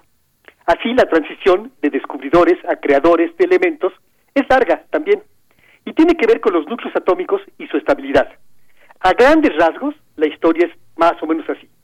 Entre 1803 y 1808, el químico inglés John Dalton propone que la materia no es una pasta continua, sino que tiene una estructura, vamos a decir, granular. Es decir, consiste en pedacitos de materia aislados en el vacío. O sea, un pedacito de materia, luego nada, otro pedacito de materia y otra vez nada, etcétera. Dalton no dio ninguna pista sobre cómo serían por dentro esos pedacitos de materia. Tan es así que los llamó átomos, que significa indivisibles. En 1896, el físico inglés Joseph Thomson descubrió que adentro de los átomos había unas partículas negativas, los electrones. Eso implicaba, por supuesto, que en algún lado tenía que haber lo positivo, ¿no? La parte positiva. Él colocó la carga positiva distribuida en todo el átomo. ¿sí? Thomson imaginó entonces los átomos como un cierto número de pequeños electrones incrustados en una esfera de carga positiva. Es el famoso modelo atómico del budín con pasas que aprendimos todos en la secundaria. En ese mismo 1896, el físico francés Henri Becquerel descubrió la radiactividad. Algunos materiales emitían espontáneamente radiaciones que parecían provenir directamente del interior de los átomos. En 1911, el físico británico Ernest Rutherford descubrió dónde realmente se encontraba la carga positiva. Estaba concentrada en el mero centro de los átomos, ocupando un volumen decenas de miles de veces menor que los volúmenes atómicos. Lo que Rutherford había encontrado era el núcleo de los átomos. En 1918, el propio Rutherford llegó a la conclusión de que esa carga positiva del núcleo estaba repartida en pequeñas partículas justamente en el interior de los núcleos, y esos eran los protones. En 1932, el físico estadounidense Ernest Lawrence inventó el ciclotrón, un acelerador de partículas que no requería de altos voltajes. Este invento permitió bombardear núcleos de cierto tamaño con otros núcleos más pequeños para crear núcleos todavía más grandes inexistentes en la naturaleza. En 1935, eh, el físico inglés James Chadwick descubrió que, además de los protones, los núcleos atómicos contenían otro tipo de partículas, los neutrones. Estas partículas se han usado como proyectiles para incrementar el número de protones de un núcleo existente y crear uno nuevo antes inexistente. En fin, una reflexión final. El Homo sapiens no se aguanta. Todo lo queremos entender y todo lo queremos explicar. Cómo funciona la economía, cuáles son los resortes de la historia, qué detona el arte. Pero la creación de nuevos elementos es otra cosa, es de otro nivel. Es otro pasito en ese escalofriante e incierto camino sugerido por Yuval Noah Harari, el que nos lleva desde la inconsciencia de los animales al compromiso y la responsabilidad de los dioses. Querido Plinio Sosa, bueno, con estas palabras, ni más ni menos, vamos a cerrar el programa esta mañana. Como siempre, te agradecemos mucho tu participación, eh, este encanto con el que nos llevas en este recorrido por la tabla periódica. En ocho días nos encontramos contigo y recordamos que tienes esta cuenta de Twitter, arroba Pliniux, con X al final. Para quien te quiera seguir, lo puede hacer de esa manera. Muchas gracias, doctor Plinio Sosa. Hasta luego. Nos vemos el próximo miércoles. Así Sí, es. Hasta luego. Muchas gracias. Pues ya, estamos a unos segundos de que nos den las 10. Les agradecemos muchísimo su presencia. Eh, ha sido un programa interesante que habrá que volver a él desde luego en el podcast y podcast y desde luego en, en futuras emisiones, Berenice. Por supuesto. Pues eh, mañana, como siempre, está hecha la invitación al filo de las 7 de la mañana para encontrarnos una vez más aquí en Primer Movimiento. Gracias a ustedes por su escucha, a todo el equipo de producción en sus puestos. Pues mañana nos escuchamos. Miguel Ángel, muchas gracias. Gracias. Esto fue Primer Movimiento. El mundo desde la universidad. UNAM presentó Primer Movimiento. El mundo desde la universidad. Con Berenice Camacho y Miguel Ángel Quemain en la conducción. Frida Saldívar y Uriel Gámez, producción. Antonio Quijano y Patricia Zavala, noticias. Miriam Trejo y Rodrigo Mota, coordinadores de invitados. Tamara Quirós, redes sociales. Arturo González y Socorro Montes, Operación Técnica. Locución, Tessa Uribe y Juan Stack. Voluntariado, Isela Gama.